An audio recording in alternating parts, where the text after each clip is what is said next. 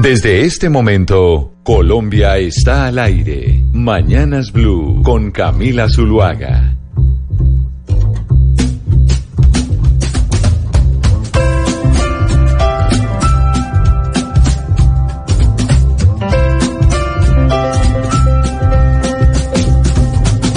Blackbird singing in the dead of night.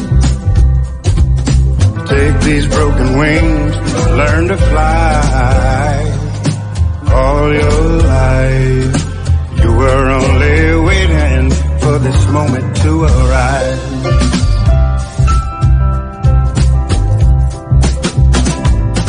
Blackbird singing in the dead of night. 10 de la mañana, 33 minutos. Continuamos en Mañanas Blue, como siempre. Empezamos a las 5 de la mañana y vamos hasta la 1 de la tarde con toda la información. Y hasta ahora es el momento de ponerle un poco de música a la mañana. Antes de que continuemos con todos los temas que tenemos para ustedes hasta la 1 de la tarde, saludando a todo el país. Don Gonzalo Lázari, muy buenos días. Tenemos eh, música de recomendaciones hoy para los oyentes. Le voy a decir el por qué tenemos eh, la canción que está sonando al fondo. Antes le tengo dos noticias. La primera tiene que ver con Spotify y con Apple.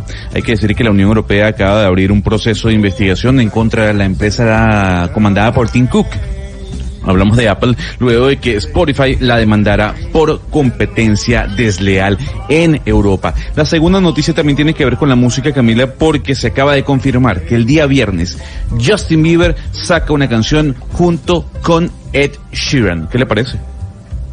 Me parece maravilloso porque a mí me gusta Justin Bieber. El último álbum que sacó Justin Bieber me pareció que le fue divinamente, pero además en el eh, Billboard 100 estuvo con muchas canciones ahí presente, pero además porque Ed Sheeran ha sido otra de las sorpresas eh, del Reino Unido, ¿no? Del Reino Unido aportando a la música del mundo y a la música en inglés.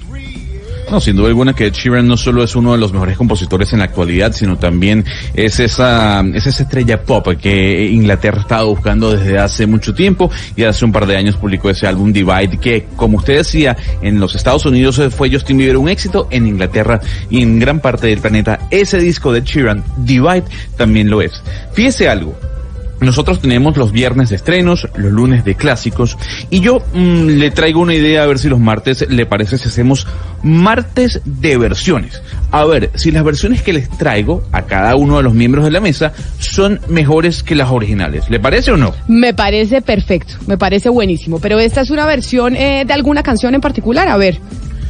Escuche muy bien esta versión maravillosa que hace el mejor jazzista del mundo, que además estuvo en nuestro programa. Hablamos de Gregory Porter, del clásico de los Beatles, Blackbeard.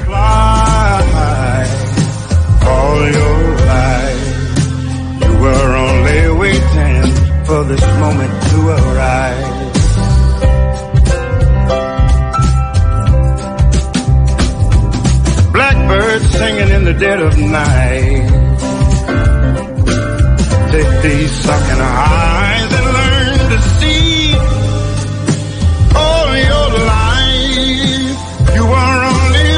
Pero si me gusta esta versión, tengo que decirle, me gusta la versión. Yo me quedé atónito cuando la escuché ayer, porque además le quiero colocar la canción original. Y así sonaban los Beatles en su momento con el Blackbird. Blackbird singing in the dead of night. Take these broken wings and learn to fly all your life. You were only waiting for this moment to arise.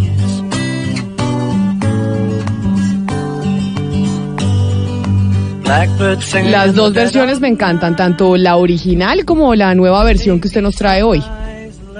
Bueno, para eso voy a hacer los martes entonces de versiones, Camila. A ver si me vacían o me felicitan como usted lo está haciendo en este momento. Me vacían. Es como decimos nosotros, ¿no? me vacían. No de vaciar, sino, de, regañar. exacto, me vaciar. Pero esa es una palabra, a ver, le pregunto, eh, esa es una palabra que tal vez decimos nosotros aquí en Bogotá.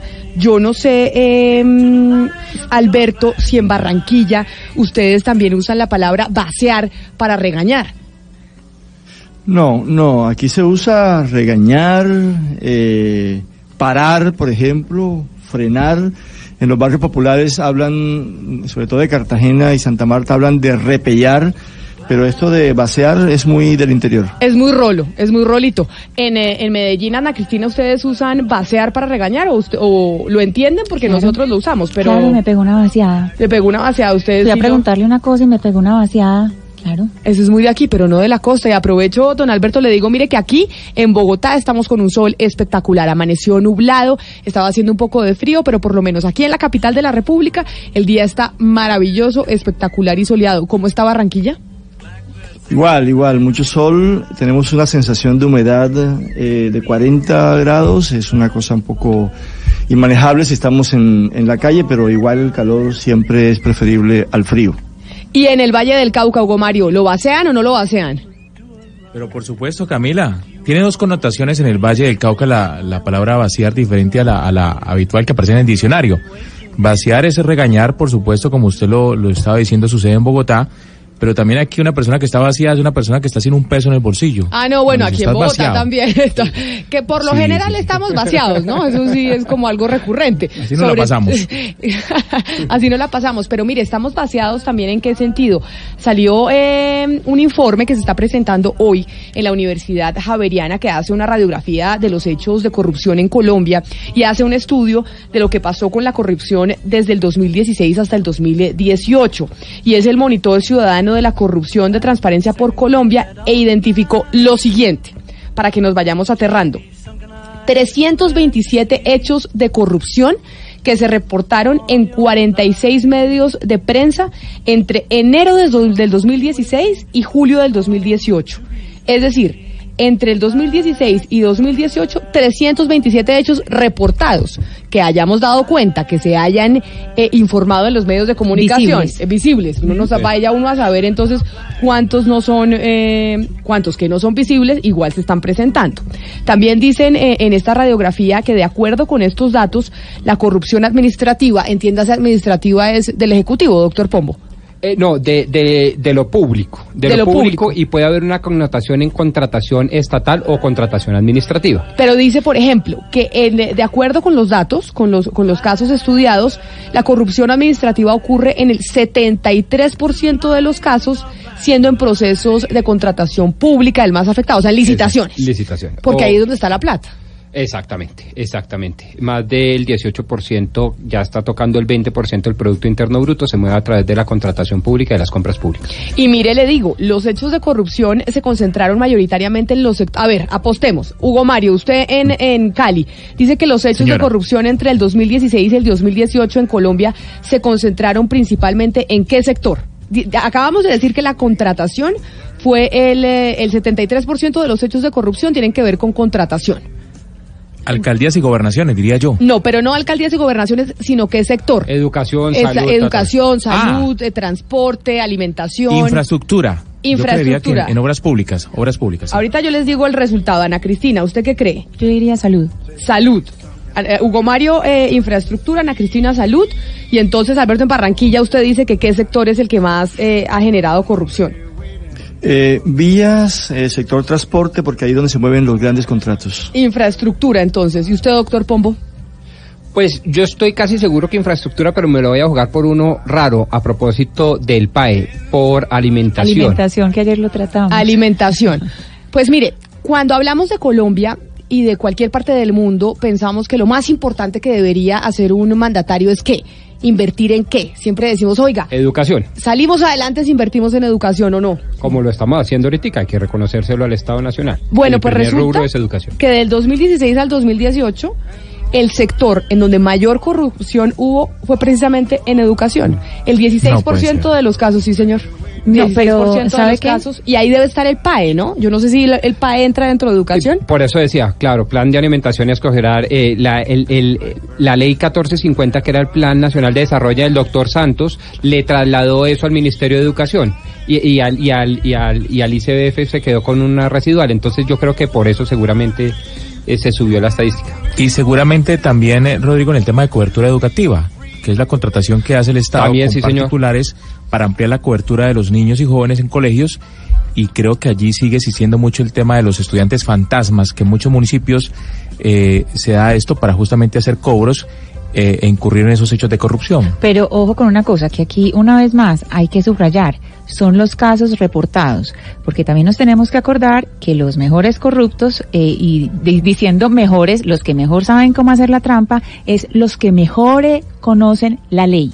El que mejor conoce la ley sabe mejor cómo hacer la trampa. Entonces, probablemente dejan estemos pillar. diciendo, exacto, estamos diciendo los que se dejaron coger y no necesariamente los que más trampa hacen. Exacto, pero mire, acuérdese, acuérdese Hugo Mario la denuncia que nos trajo aquí Diana Mejía de un profesor en un municipio que estaba viviendo por fuera de Colombia hace ya un año y decía, oiga, por favor, no me paguen más el sueldo que me voy a meter en un lío y yo he pedido que no me lo paguen más. ¿Y cuántos profesores no habrá así que las gobernaciones, alcaldías, municipios y demás terminan pagándole su sueldo a pesar de que no está prestando el servicio?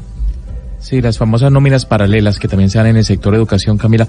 Pero mire, yo creería que estas, estos 727 hechos de corrupción que, que fueron mencionados por medios de comunicación no son, no son ni siquiera el, el, el- el 15% de la corrupción que existe en el país. Debe ser mucho más amplia. Por eso le digo, esto es un estudio y un monitoreo que se hace de la corrupción de los casos que se encontraron en medios de comunicación del 2016 al 2018. Y ahí les digo que entonces usted, Alberto, eh, estaban en lo correcto cuando hablaban de infraestructura para ser uno de los sectores con mayor corrupción, porque está en el segundo lugar, porque el los, eh, con el 15% de los casos en transporte e infraestructura es donde se encontraron los episodios de corrupción. Y por último, que llama mucho la atención porque uno dice, uno puede jugar con lo que sea, pero con la salud de la gente sí es, dicho, todo es ilegal, todo es un crimen, pero hay unos que uno pone como dentro del escalafón un poquito más alto. Uno dice, oiga, meterse con la comida de los niños es aterrador, meterse con la salud de los de los ciudadanos también. Son de esas cosas que uno dice, no puede ser que haya corrupción ahí. Y lo de los viejitos, la tercera y edad. la eso tercera edad, es las pensiones, intocable. sí. Es decir, que se roben un, un puente, eso no tiene perdón de Dios, pero que se roben la alimentación de un anciano o de un, ¿O de un niño, eso sí ya no tiene perdón de Dios, Es de la naturaleza, de la humanidad, de nadie. Exacto. Salud, 14% de los casos eh, reportados. Y precisamente sobre este informe es que vamos a estar hablando hoy y que, y que queremos que los oyentes participen eh, con nosotros. Porque sí es un hecho y según las encuestas que hemos eh, visto, incluso la de Inbamer que decía que la seguridad es lo que más le preocupa a los colombianos, pero siempre a los colombianos y sobre todo en época electoral les preocupa mucho el caso la corrupción. Es, una, es una preocupación que Esa hay en la una de ciudadanía constante. Inseguridad, desempleo y corrupción, ¿cómo no? Y además depende también del segmento poblacional. Por ejemplo, los jóvenes, los eh, millennials y de, de ahí para acá, del 83 para acá, lo que más les preocupa es eso. Por ejemplo, la corrupción. Pero mire, según la última encuesta que publicó eh, la revista Semana, el canal Caracol y Blue Radio, en, eh, frente a los problemas que más le preocupan a los colombianos, en Bogotá, el principal problema es eh, la, inseguridad. La inseguridad. El segundo, la movilidad, porque ya sabemos que la movilidad en Bogotá es un caos. El tercero, el transporte público. Y el cuarto, la corrupción. Es decir, la corrupción aparece dentro de la preocupación que tienen los bogotanos. Lo que estamos mencionando hoy. En Medellín, Ana Cristina, la inseguridad es el número uno. La violencia es el número dos y el desempleo el número tres. En Medellín no aparece la corrupción, ¿sabe? Sí, pero me, me extraña esa división que se hace entre eh, inseguridad y violencia. Es decir, lo separan como si fuera algo ajeno. O sea, porque muy podría estar en el mismo En- en el, el- mismo cajón, es de acuerdo. en la misma clasificación. No entiendo bien cómo se separa la inseguridad de violencia, porque de todos modos cualquier tipo de inseguridad, bueno, habría que Habrá que más. preguntarle a los de Inbamer. Sí, ¿cuál tipo? ¿Qué por qué? Sí, ¿dónde está ahí la separación entre violencia, aunque puede ser violencia, digamos, doméstica, que no necesita, necesariamente implica inseguridad, inseguridad dentro de la casa, pero pues es algo distinto. Pero me, me extraña esos dos, eh, esas dos categorías Esa juntas. En Cali no aparece tampoco la, eh, la corrupción como una preocupación. En Bucaramanga sí, la corrupción aparece como el tercer, eh, la tercera preocupación de los de los bumangueses y en Barranquilla tampoco. Entonces digamos que Medellín, Barranquilla y Cali, oiga, Alberto, Hugo Mario, Ana Cristina, ustedes allá no están preocupados por la corrupción, según la última encuesta Sí, de Inbamer. Pero, eh, adelante, Rodri. No, es que el, el, el domingo pasado, el periódico En Tiempo, en su sección A Fondo, publicó un especial muy interesante. Cogía las generaciones desde el baby boom de los 60, después pasaba por la generación X, la Y, la Z, millennials y centennials. Y eh, distribuía en los tres principales eh, preocupaciones de esas generaciones. Y las más jóvenes son muy apegados al tema de la corrupción y el medio ambiente. Digamos que los Sí. eh, millennia- eh, perdón, aunque los generación X y Y también se preocupan por el medio ambiente, pero en menor medida, mientras que los del baby boom, los de los 50 años en adelante, se preocupan más por el tema del desempleo, por ejemplo, el tema de la inseguridad. Entonces me pareció muy llamativo eh, esa, eh, ese informe que se publica, repito, se publicó el domingo pasado a página entera y lo clasifica por segmento poblacional. Interesante eso. Ahora, yo, yo creería, eh, Camila Rodrigo, creería que de pronto no aparece entre los principales problemas la corrupción en ciudades como Cali, Medellín y Barranquilla, porque seguramente hay otras eh, eh, situaciones que, que afectan más la cotidianidad de los habitantes de estas capitales, la inseguridad, la movilidad, por ejemplo, pero obviamente es, es un tema que nos preocupa, nos indigna. Ahora, me preocuparía más que nos acostumbremos a la corrupción y que por eso no marquen la encuesta de Inbamer. Eso sí sería bastante preocupante, que ya estemos habituados a, la- a los hechos de corrupción. Pero entonces vamos a plantearle la pregunta a los oyentes, porque queremos tenerlos eh, de panelistas, como siempre, hoy participando en esta mesa eh, de trabajo. Y es un tema extremadamente complejo, lo sabemos, pero se nos ha antojado preguntar el día de hoy lo siguiente. ¿Cree que se debe combatir la corrupción, uno, a, a través de leyes, dos, a través de una formación ética, o tres, otro? Sabemos nosotros que sobre este tema hay una variedad de opiniones, incluso muy, unos relativistas morales sostienen que lo que hoy es verdad mañana es una absoluta mentira, de tal manera que dicen, pues es que lo de la corrupción pues es una cosa pasajera. Para nosotros en esta mesa, y creo no equivocarme, combatimos abiertamente la corrupción. Entonces la pregunta a nuestros oyentes es cómo, a través de leyes, a través de formación ética o de otro mecanismo.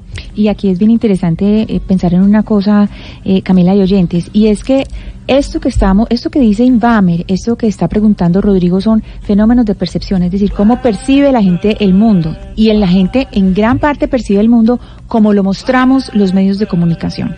Entonces, no necesariamente quiere decir que en Antioquia no haya corrupción o no nos importe la corrupción, sino que tal vez no es muy visualizado por los medios de comunicación. Entonces, en ese sentido, a la gente que más le preocupa, lo que más le muestra a los medios. Si los medios muestran mucha inseguridad, por supuesto, está esa sensación. Pero eso, eso, eso es un debate mucho más profundo, porque si usted no vamos a entrar en esa discusión. Pero Habermas, por ejemplo, dice que no. Dice que los medios de comunicación no influyen en la percepción de la gente, sino realmente lo que le pasa en su barrio. Entonces es un debate enorme si realmente los medios son los responsables realmente de toda la No, yo no los percepción de estoy lo que dice la responsabilizando de todo. ciudadanía o no. No, no los estoy responsabilizando del todo, sino que eso es una variable que hay que tener en cuenta y que no es del Claro, todo pero cierto. hay un debate incluso Claro. filosófico en torno a si eso es real o no. Si los medios influyen o no claro, en la es- gente. eso hay es- quienes ese dicen es uno de los debates eh, centrales de los medios de comunicación. Déjeme ir y, hago un aporte eh, desde Barranquilla. Esta investigación coincide con una que conocí justamente ayer, una investigación cualitativa en la que lo que se muestra es que la gran preocupación de los ciudadanos eh, de esta capital es la cultura ciudadana. Lo que hemos entendido a partir de este informe y, y se, y se, se co- coincide mucho con, el- con la investigación que acaba de presentar Camila, es que en tanto hay un proceso de desarrollo en, en la ciudad, ahora el gran paso que, que hay que hacer es cuidar lo que tenemos. Es un poco la interpretación de este estudio que conocimos justamente ayer en coincidencia. Eso en Barranquilla, porque en Barranquilla, En Barranquilla. exacto, en Barranquilla ustedes están preocupados por la cultura ciudadana y creo que es válido para, para el país entero. Pero entonces, precisamente, ustedes, los oyentes, ¿creen que la corrupción se combate A, a punta de leyes, legislando, castigando, B, o es más una cuestión de formación ética? ¿Usted qué cree? Y metámosle la C, otra, para acudir a la creatividad e ingenio del oyente. ¿O cuál? Exacto. Exacto, A, leyes, B, ética, C, Otra otra, que usted nos aporte. ¿Otra cuál? Otra cuál. 316-415-7181, son las 10 de la mañana, 51 minutos. Acá los queremos escuchar y nos vamos a recordar una serie que yo creo que casi todos en esta mesa de trabajo hemos visto. Y don Gonzalo Lázari nos la recordaba ayer y se llama Friends. De historias únicas. Una narrativa diferente de los hechos, entre voces y sonidos que ambientan una realidad. Del doctor israelí que asegura haber conseguido la cura del cáncer, Ilan Morat, hasta el expresidente de Panamá, Ricardo Martinelli, hablando desde la cárcel. Y yo jamás debí haber roto ese compromiso político que tenía con Varela. En Mañanas Blue, Colombia está al aire.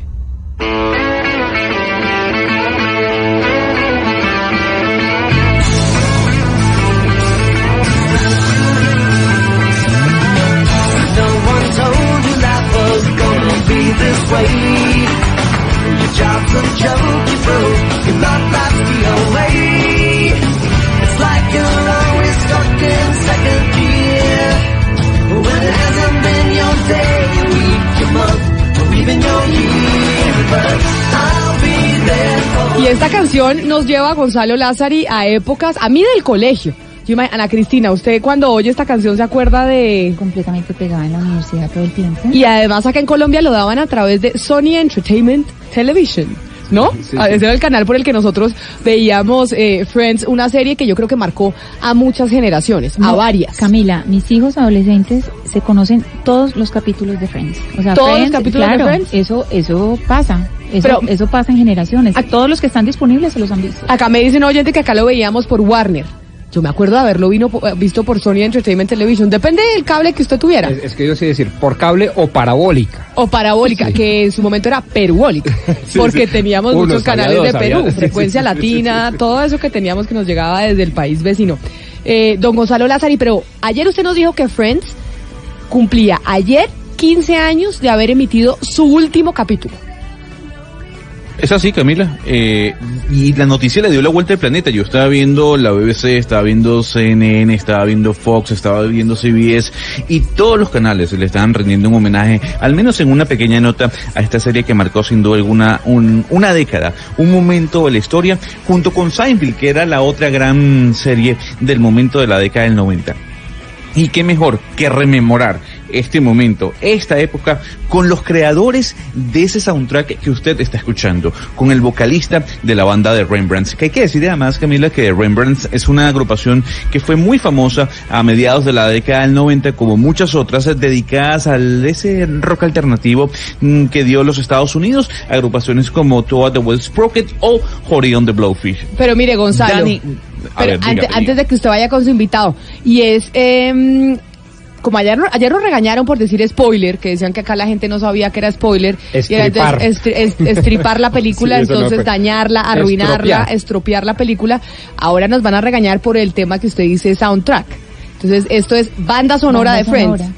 Banda sonora. Ah, bueno, pero entonces vamos, vamos a españolizar todos los términos. Correcto, Si así es como así, los españoles dígame. de España. Pues No, pues no, no, no, yo sí no estoy tan de acuerdo. Dígalo en inglés y de pronto lo claro, traduce. Soundtrack. Soundtrack, pero y lo traduce, pero... Bueno, está bien. Hago la tarea. ¿Soundtrack o banda sonora? La- lo cierto del caso es que para no pelear, antes de que nuestro invitado se vaya, eh, la canción que suena al fondo era la que le daba la bienvenida a los, eh, a, quienes veían la serie de Friends. Era el tema principal de la serie. Y los encargados, como le mencionaba, era la agrupación de Rembrandts. Y está con nosotros, desde la ciudad de Los Ángeles, Danny Wilde, el líder y vocalista de esta agrupación. Señor Danny, gracias por estar con nosotros a esta hora en Blue Radio. Good, doing very good. Hola. Hola, señor Dani, ¿vio? Camila, él hace su tarea y él habla en español, ¿vio? Él hace su tarea y habla en español. Fíjese bien, señor Dani, antes de hablar con, con The Friends, adelantarnos un poco de lo que fue ese momento, yo quisiera preguntarle sobre la nueva canción que ustedes están lanzando, porque además están regresando a los escenarios después de muchos años. ¿De qué va la nueva canción que ya los oyentes pueden encontrar en Spotify, que se titula How Far Will You Go? Well, I mean, how far would you go is about being in love with a woman or a man, whatever. It's not gender specific, I guess, but um, you know, she moves away, and you would follow her to the end of the world um, to catch up with her, and it's uh, basically how far would you go? A million miles to see her smile. Um, and there's a little twist in there, but we're not going to give it away. You're, there's going to be a video that we're shooting for it next week, um, and I think that'll be a little bit more revealing. Gonzalo, él nos dice que la canción trata sobre el comienzo de un amor con una mujer o un hombre. Nos dice Dani que no hay distinción de género. O pues él supone que es así.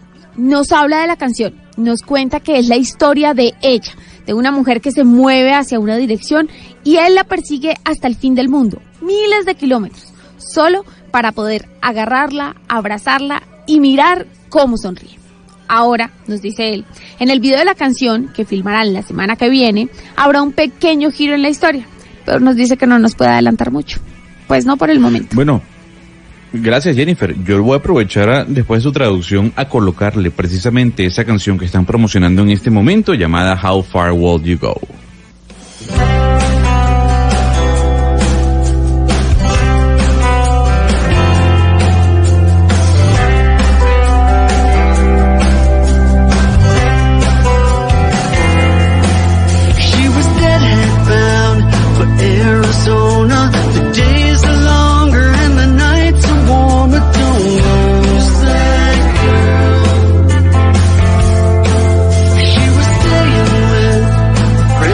Aprovechando y siguiendo con esa línea de mi compañero eh, Gonzalo y aprovechando que lo tenemos eh, en la línea, yo quiero preguntarles qué pasó con todos esos grupos eh, de los noventas, de la época de mi compañera Ana Cristina, con ese rock que dejó tanto, que nos acordamos tanto y que lo tenemos como clásico siempre. ¿Desapareció? You know, I think it's still there. I don't think it's as as popular as it was, but um, the uh, the guitar the guitar slinger of the old days um, just doesn't seem to be as popular as it was. Now kids are more into synthesizers and they're making records at home with Pro Tools and you know Apple Logic. Um, so it's you know a lot of sampling is going on. Um, you don't really uh, the, the guitar has kind of fallen fallen away uh, you know by the side in popular music nowadays. If you want to hear in the United States, if you want to hear guitar music, um, you know it's I would consider it sort of rock country. You listen to country music. Camila, Dani cree que no ha desaparecido, que sigue ahí, pero no con la misma fuerza como antes. Dice que los niños y los jóvenes hoy utilizan sintetizadores, hacen grabaciones en sus casas utilizando programas como Pro Tools o el Logic de Apple. Nos dice que hoy en día hay muchos samples. ¿Qué es esto? Música hecha en una computadora. Las guitarras ya no se escuchan por estos días. Si Camila hoy quiere escuchar guitarras en Estados Unidos, le toca irse a escuchar música country. Bueno, hay que decir que estamos conversando con Danny Wilde, el vocalista de los Rembrandts, eh, que es eh, la agrupación que le dio vida a la canción de Friends. Eh, Comentábamos el día de ayer que hace 15 años se emitía el último episodio de esta serie que marcó un momento, una etapa. Ahora, señor Danny, yo quisiera saber cómo ustedes llegan a ser precisamente los creadores de la banda sonora de esta serie. Well, the uh, uh, one of the producers uh, and creators of the show, a man named Kevin Bright, was a fan of uh, the first Rembrandt's album, and he had the show Friends, and he wanted a um, he wanted a, a band to record a song for the theme.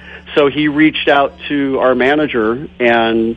We said, yeah, we give it a try. We met with one of the co-writers of the song, a man named Michael Skloff, um, and we cut the song on a Saturday, and it aired on the following Tuesday. So it happened so fast, um, and you know, who who knew what was that it was going to turn into the sort of cultural phenomenon that, that it did. Gonzalo, uno de los productores y creadores de la serie, llamado Kevin Braid, era fan del primer disco de los Rembrandts. Él estaba buscando una banda que grabara una canción para la serie y pues se puso en contacto con el manager de ellos y bueno, ellos felices aceptaron, dijeron que lo intentarían.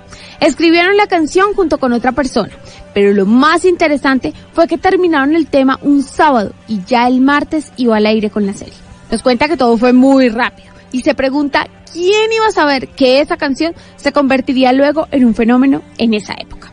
Yo quisiera que nos hable como espectador y no como músico, desde su punto de vista, ¿qué tenía Friends, esta serie, que la diferenciaba de cualquier otra? ¿Qué la hizo tan especial? Well, I think it was a wonderful ensemble, uh, you know, acting ensemble. The characters were highly relatable. Um, and, you know, sometimes these things, they get to, you know, the, the, they had great writers. Um, the, the story about, you know, them all trying to survive in New York, Manhattan, one of the busiest towns in the world, the hardest to succeed in. Um, and their struggles and their strifes and their successes. I think it was highly relatable to a lot of people, obviously. Um, I mean, the show just really resonated with a lot of people, millions of people. Sebastián, Dani cree que fue un maravilloso ensamble. La actuación, los personajes, los escritores, esa historia de todos tratando de sobrevivir en Nueva York, en Manhattan, en una de las ciudades más difíciles para triunfar. Las luchas, los esfuerzos, los éxitos, en fin, fue un show para él que marcó a muchas personas, que a muchas, a millones de personas.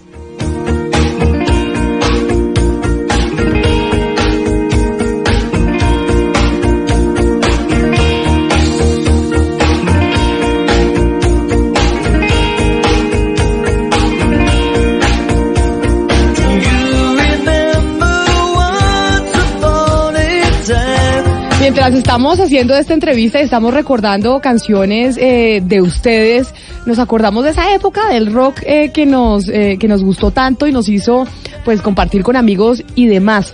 Pero tomando en cuenta lo que está pasando hoy, que estamos viviendo con el reggaetón, que ha invadido literalmente el mundo, ¿qué tan difícil es hacer rock en este momento? Es decir, pelear contra esa tendencia del reggaetón. Well, I don't. I don't ever consider it a fight. Um, we're not trying to compete with with um, with any other kind of music. Phil and I have always just done what we've what we've done, and um, if it if it happens, if people like it, if it gets on the radio, um, then that's that's a good thing. But we, I, I think that when you set out to try to compete in that in that arena, especially if you're not you know familiar with that genre. Um, you know, you're set to fail. We just don't pay attention to it. We just do what we've done. I mean, I think the new record could have. It sounds like a record that we made back in the '90s, and it's it's not. It's meant to sort of stand the test of time, not just become, you know, the flavor of the month. Camila, él no lo ve como una pelea. Ellos no tratan de competir con otro estilo musical. Ellos hacen lo que les nace, lo que es. Y si a la gente le gusta, si suena en la radio, pues es muy bueno. Dice que eso de competir con un género que además ni conocen o no están familiarizados es fallar en el discurso. Ellos no están pendientes de eso. Ellos hacen lo que hacen. Por ejemplo, el nuevo disco que están grabando ahora suena como si fuera un disco de los noventas. Danny White, líder y vocalista de The Rembrandts, este grupo que se encargó de darle vida a la canción de Friends y que además los quisimos llamar eh, hoy por cuenta de que ayer 15 años cumplía el último episodio de esta famosa serie eh, de los noventas. Muchísimas gracias por habernos atendido hoy eh, desde Los Ángeles y haber madrugado un poquito, claro que no tanto. Muchas gracias y feliz día. Well, thank you very much. Muchas gracias por habernos atendido, Gonzalo. Todas las canciones que usted puso, como yo se lo decía al, eh, a nuestro invitado, al señor Danny Wild, nos acuerda de muchas cosas. Es decir, todas las canciones las hemos cantado y las hemos escuchado en radio. Sí, sin duda alguna. Y este fue tal vez el primer gran éxito que ellos tuvieron eh, durante su carrera. Además fue una canción que vino antes precisamente de I'll Be There For You, que fue el tema principal de Friends. Y hay que decir y corregirle, Camila. Friends pasaba o salía en Warner y está- Seinfeld salía en Sony. Pero en yo- Sony Entertainment Television o como usted diría, Sony Televisión de Entretenimiento. Sí, pero yo le digo, yo la- y esto me están diciendo los oyentes que pasaba por Warner Channel, pero le, le prometo que yo la vi en Sony. O bueno, Sí, de pero la pronto producción yo... era de Warner, Camila. Sí, Era de Warner, Bros. pero, la- la pero aquí en. Colombia uno la veía en Sony. O yo la vi Ah, en Sony. seguramente. Porque Sony, Seguramente, Sony seguramente. tenía eh, series de, de muchos canales.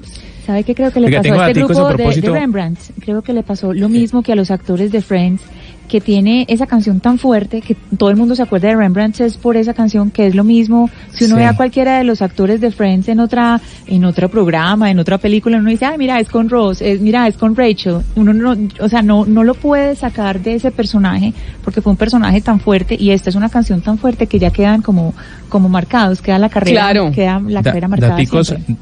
Daticos Camila de France. A ver. 10 años, 10 temporadas, una por año desde 1994, 236 capítulos, más de 50 millones de espectadores en el mundo, de, de televidentes.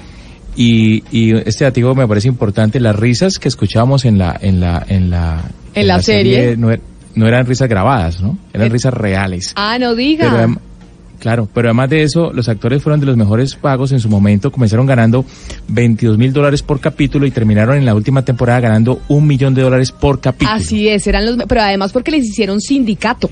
Ellos se pusieron de acuerdo y dijeron, es. no grabamos más si no nos suben el sueldo, porque nosotros somos una serie supremamente exitosa y nos merecemos una remuneración eh, de este tamaño. Y por eso terminaron ganándose un millón de dólares. Pero mire, me dice acá nuestra productora Jennifer eh, Castiblanco que Sony, para que Gonzalo eh, quedemos en tablas, Sony pasó la serie hasta que llegó la señal aquí a Colombia de Warner Latino, porque no teníamos la señal, entonces nosotros veíamos por Sony.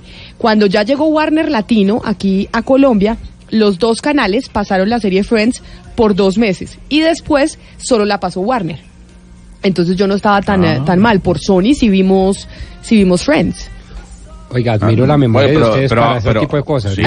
¿Por qué canal se tan los domingos a las siete y cuarto, pero además después venía eh, el comercial de Frutiño miércoles. De verdad los felicito. Qué buena memoria para ese tipo No, de es cosas. que, es que Friends no a mí me marcó Friends y sabe, a mí no Seinfeld, Gonzalo, yo sé que usted sí, pero otra eh, serie de mi niñez o adolescencia fue Dawson's Creek.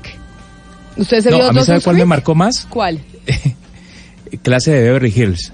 Es- Pero es que esa es un poquito más vieja, ¿no, Hugo Mario? Ah, pero, pero, pero, pero me marcó. Esa, Cleo, No, pues yo- yo claro. Yo, yo creo que entre Beverly Hills, Friends, Salvado por la Campana en su momento, Sí, con. Shaka como O Full líder, House. eh, o Full House, fueron, eh, eh, fueron series que marcaron la época de, de los 90. Pero sin duda alguna, más allá, de- sobre todas, está Friends. Y como decía eh, Ana Cristina, esta canción de los Rembrandts, I Be There For You, es un One Hit Wonder. Es tal vez la canción más importante y por la que recuerdan a esta agrupación. Sin embargo, Ana Cristina, debo decirle que tal vez la única actriz que se ha podido salir de ese estigma es Jennifer Aniston. Sin duda. O sea, yo llevo a Jennifer Aniston en este momento y no se me viene Friends a la cabeza. No, no, no, no, no. Y ha hecho una cantidad de películas eh, de Sí, sí, chick claro. flicks. No, yo me quedé en Rachel. Yo sigo No. diciendo, ahí va Rachel. Es una película con quién es, con Rachel. No, no, no. Jennifer Aniston tiene una cantidad de películas y, y buenas. A mí me gustan. A mí, a, a mí me gustan. 11 de la ma- Hay una, ya me voy a ir porque nos vamos a poner serios porque vamos a hablar de Venezuela. Pero hay una película, Gonzalo, que tiene mm, eh, Jennifer Aniston que se llama The Breakup. Si no me equivoco, es como la terminada, cuando uno termina con en el Chicago. novio. Con el novio que trabaja en el, en el Dock Truck, es decir, en las lanchitas esas que van No sobre el sé, río. no me acuerdo, pero sé que Ah, es de es esas películas que terminan no con final feliz, Sí, sí, sino sí. con final real. Sí, sí. Que a mí me Sí. dio, a mí La- me dio mucho dolor porque siempre veo un chick flick para terminar con final feliz, para quedar dicen vivieron eh, felices para siempre y en esta no, en esta la realidad, vivieron felices, pero terminaron y después se encuentran dos años después por la calle. ¿Y qué hubo? ¿Qué más? ¿Cómo Y te terminaron. va? Y terminaron. Sí, sí. Exacto, como uno se encuentra con, pues no con tantos novios, pero con algún novio que ya no, estu ya no está ahí, se encuentra en la calle. ¿Qué hubo? ¿Cómo te va? Y pensar que vivieron tantas cosas juntos. Es que eso es un poquito No, sí, es triste, un- ¿no? Y y es una película maravillosa porque además eh, mm, ponen a, a- a perspectiva lo que es la realidad del ser de Vince Vaughn, que muchos dicen que Vince Vaughn, que, que es el eh, protagonista de esa cinta, es así, es peleón, es gritón, Y ellos trasladaron esa salieron, ¿no? personalidad a la cinta. Ellos salieron, ellos ellos salieron, exactamente. novios. Bueno, acá nosotros estamos como si fueran nuestros mejores amigos. Pero vamos a ponernos un poquito serios. Son las 11 de la mañana, 10 minutos. Ya volvemos porque nos vamos para Venezuela porque la situación no está nada fácil. Colombia está al aire. Información del mundo tecnológico en Blue Radio con Juanita Kremer. La inteligencia artificial, una de las tendencias del momento, se está apoderando de los dispositivos móviles debido a la integración de aceleradores en los equipos. Por ejemplo, la nueva serie P30 de Huawei incorporó un procesador con el doble de capacidad para acelerar algoritmos y mejorar sus herramientas de fotografía, como por ejemplo el modo noche, que proporciona mayor contraste y más color, y el modo retrato que da mayor detalle y estabilidad. Se permite el reconocimiento de elementos además en las fotografías, sugiriendo el modo oportuno para tener una imagen de calidad excelente. Por último, también se experimentan mejoras en el software de video que aporta al usuario un plus de estabilización y calidad. Más información de tecnología e innovación en el lenguaje que todos entienden esta noche a las 7:30 en La Nube por Blue Radio y bluradio.com. La nueva alternativa. De un punto al otro. De un punto al otro. Voces que recorren el país. Colombia está al aire. Yo, Pedro Carmona Estanga, en mi, en mi condición de presidente de la República de Venezuela, juro ante Dios Todopoderoso restablecer la efectiva vigencia de la Constitución de la República de Venezuela Pedro Carmona Estanga fue una de las figuras políticas más importantes que hubo en Venezuela a comienzos del proceso chavista. Presidente de Fede Cámaras, el gremio que aglomera el sector privado, el doctor Estanga fue uno de los que lideró el movimiento opositor que logró sacar a Chávez del poder en el año 2002, en lo que en un primer momento no fue un golpe de Estado, sino un vacío de poder. El 11 de abril de ese año se autoproclamó como presidente de Venezuela. Sin embargo, para muchos la estrategia no fue correcta. El llamado a disolución de los poderes públicos fue uno de los motivos que, según analistas, trajo de vuelta a Hugo Chávez al Palacio de Miraflores dos días después. Se suspende de sus cargos a los diputados principales y suplentes a la Asamblea Nacional.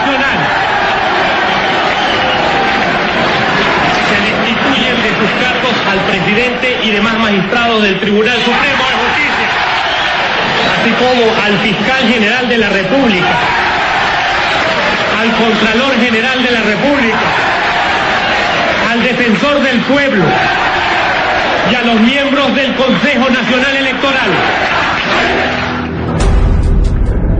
Pedro Carmona Estanga ha sido el único opositor que ha pisado el despacho presidencial en calidad de jefe de Estado en más de 20 años de chavismo en el poder.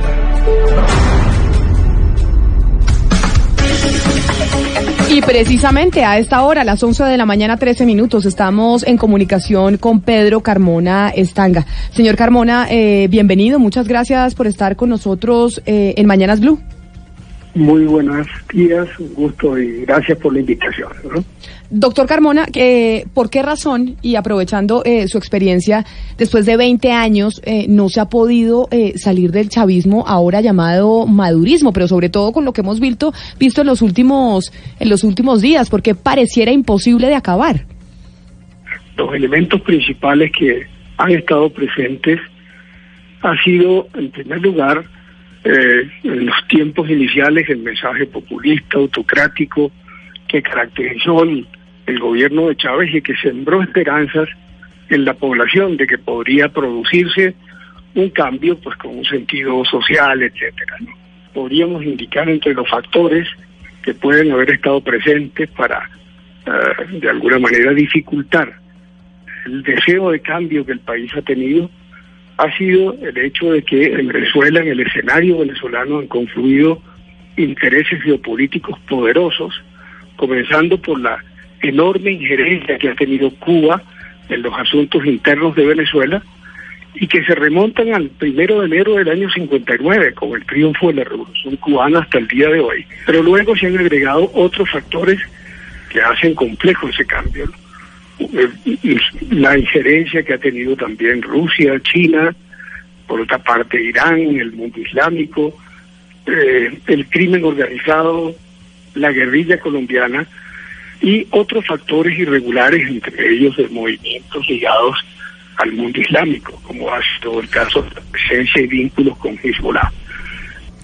Doctor Carmona, la oposición ha pasado por diferentes etapas y momentos, desde Salas Romer en el año 98 hasta Guaidó en este momento, y ha sido una derrota tras otra. Yo quisiera saber entonces en qué se ha equivocado la oposición, en qué se, se equivocó Salas Romer, eh, Radonsky, Leopoldo López, Juan Guaidó, usted mismo.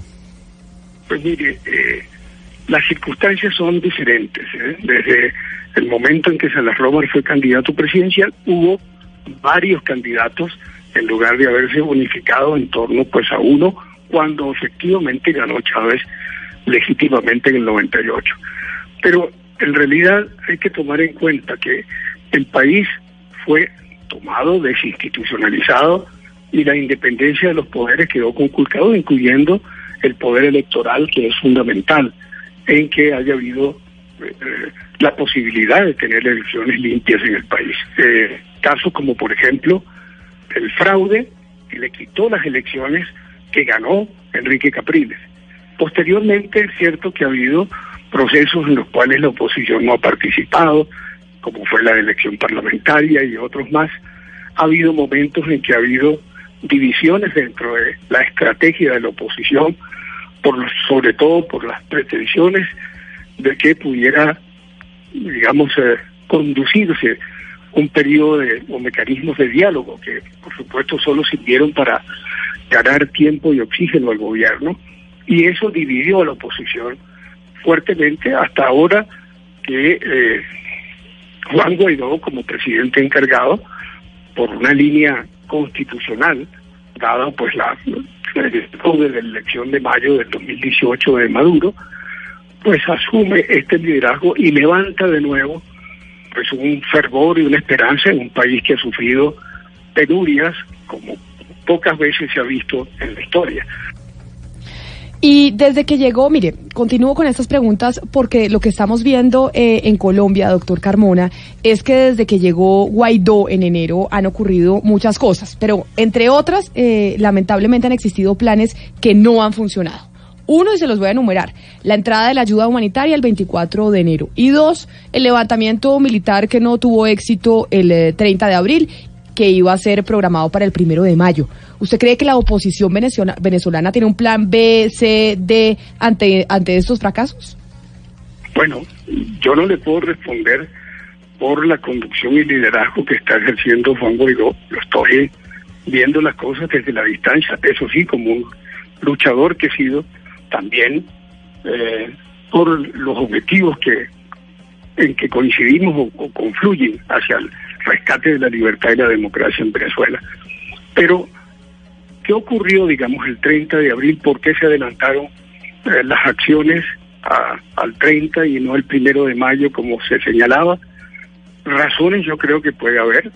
Pienso también que hubo, probablemente, como lo han manifestado también voceros en la comunidad internacional, algunos apoyos que desde el, desde el mundo castrense pues estaban eh, comprometidos y que pueden haber fallado por distintas circunstancias y complejidades de las que hemos estado hablando. Pero eh, en cuanto al plan B, lo que también escuchamos, que es lo mismo que ustedes que también han oído, es que hay una continuación de acciones que podrían llevar a nuevas expresiones de protesta por la vía de paros escalonados y eventualmente de una huelga general que muchas veces ha sido el final de muchas tiranías al- a lo largo de la historia, ¿no? Señor Carmona, tomando en cuenta todas sus respuestas y la necesidad de crear eh, como otras vías para salir del régimen, ¿usted está de acuerdo con una intervención militar, sí o no? Yo he dicho que no. Si es una intervención unilateral. Si hay invocatorias, de acuerdo al derecho internacional, del derecho de la comunidad internacional a proteger a un pueblo, eso que se ha llamado el do- D2P, derecho a proteger a un pueblo que está siendo exterminado. En Venezuela no hay una crisis humanitaria ni una emergencia humanitaria. Se está produciendo el exterminio de un pueblo. La comunidad internacional puede invocar también el derecho a proteger a un pueblo, salvar a un pueblo de una situación catastrófica que se ha convertido, además de la diáspora, en una amenaza también para eh, el mundo, no solo por la diáspora, sino por albergar también movimientos irregulares y terroristas en el territorio nacional. Entonces, hay dos elementos, el derecho a proteger o lo que podría ser intervención humanitaria en el mismo la misma dirección de proteger a un pueblo. Pero no estoy de acuerdo en una intervención unilateral de Estados Unidos ni de ningún otro país. Doctor Carmona, usted me va a disculpar que le vuelvo a hablar de los errores de la oposición, pero yo me quiero ir al año 2002, cuando usted se autojuramentó como presidente de Venezuela. ¿En qué se equivocó no solo usted, sino sus asesores, para que la única vez en la que la oposición venezolana mandó desde Miraflores se perdiera en tan solo 48 horas? ¿Qué puede haber fallado? Primero, que no hubo un plan preconcebido. Fue un tsunami político, fue una crisis que se precipitó y todavía en aquel entonces había partidarios de Chávez a nivel popular, cosa que no existe hoy, lo fundamental, y por supuesto también eh, en, en el orden militar había to- todavía también partidarios que en exigían eh, la renuncia escrita de Chávez, etcétera, las garantías que en ese momento tan complejo pues también se planteaban. ¿no? Pero si, si quisiera verlo en retrospectiva, pienso no hubo un plan organizado, sino un tsunami político y los tsunamis sabemos qué efectos tienen. Pero segundo, la negativa en el estamento militar antes de que yo tuviera la encomienda de encabezar un gobierno de transición para llamar elecciones, de relegitimación de los poderes, el no haber permitido la salida de Chávez a Cuba, porque a juicio de muchos militares debía ser juzgado, porque ya tenía las manos manchadas de sangre y porque había sido un autócrata, pues fue un error, visto en retrospectiva. Si Chávez hubiera salido a Cuba como se lo planteó Fidel Castro, y quizás Fidel Castro con la intención de incendiar a Venezuela desde afuera y recuperar el poder, pero una circunstancia distinta habría sido si eh, Chávez hubiera salido a Cuba. Pero bueno, fueron circunstancias también, los astros no estaban alineados totalmente y eso pues, impidió la consolidación de la, de la transición. Pues don Pedro eh, Carmona Estanga, gracias por haber estado con nosotros hoy aquí en Mañanas Blue. Era importante escuchar eh, su voz para hacer un análisis y continuar un poco entendiendo lo que está pasando en Venezuela con la oposición y también, pues por supuesto, eh, con el presidente Nicolás Maduro. A usted un feliz resto de día y gracias por haber estado con nosotros. ¿no? Un placer, ¿no? Y precisamente sobre Venezuela, que la situación está bastante compleja, 11 de la mañana, 23 minutos, nos vamos eh, para la frontera porque Juliet eh, Cano nos tiene un informe sobre una balacera que se ha registrado en una de las trochas que limita con Ureña. Creo que perdimos eh, a Juliet, pero ya ahorita en unos instantes volvemos para que nos dé el informe de lo que pasó en la frontera precisamente sobre este tema. 1123. Colombia está al aire. Llega la competencia que representa a todas las regiones de nuestro país, desde la Guajira hasta el Amazonas, desde el Pacífico hasta el inmenso llano. Un millón de dólares estará en juego. Aquí los colombianos estamos unidos hasta el final. Muy pronto, Desafío Superregiones. Caracol Televisión nos mueve la vida. De la interpretación de los hechos en diferentes tonos. Mañanas Blue. Mañanas Blue. Colombia está al aire.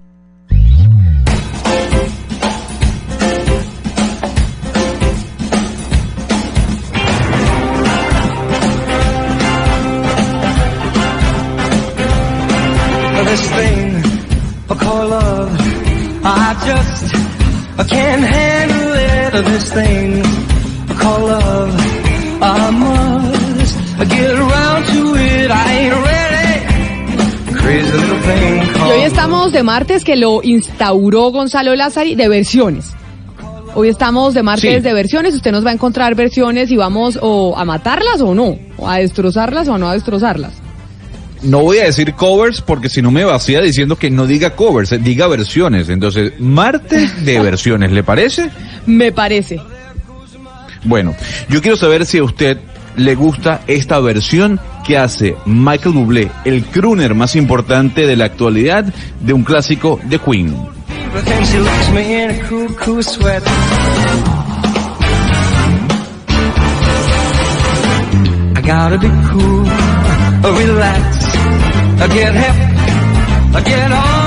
Y ahora vamos a poner la original.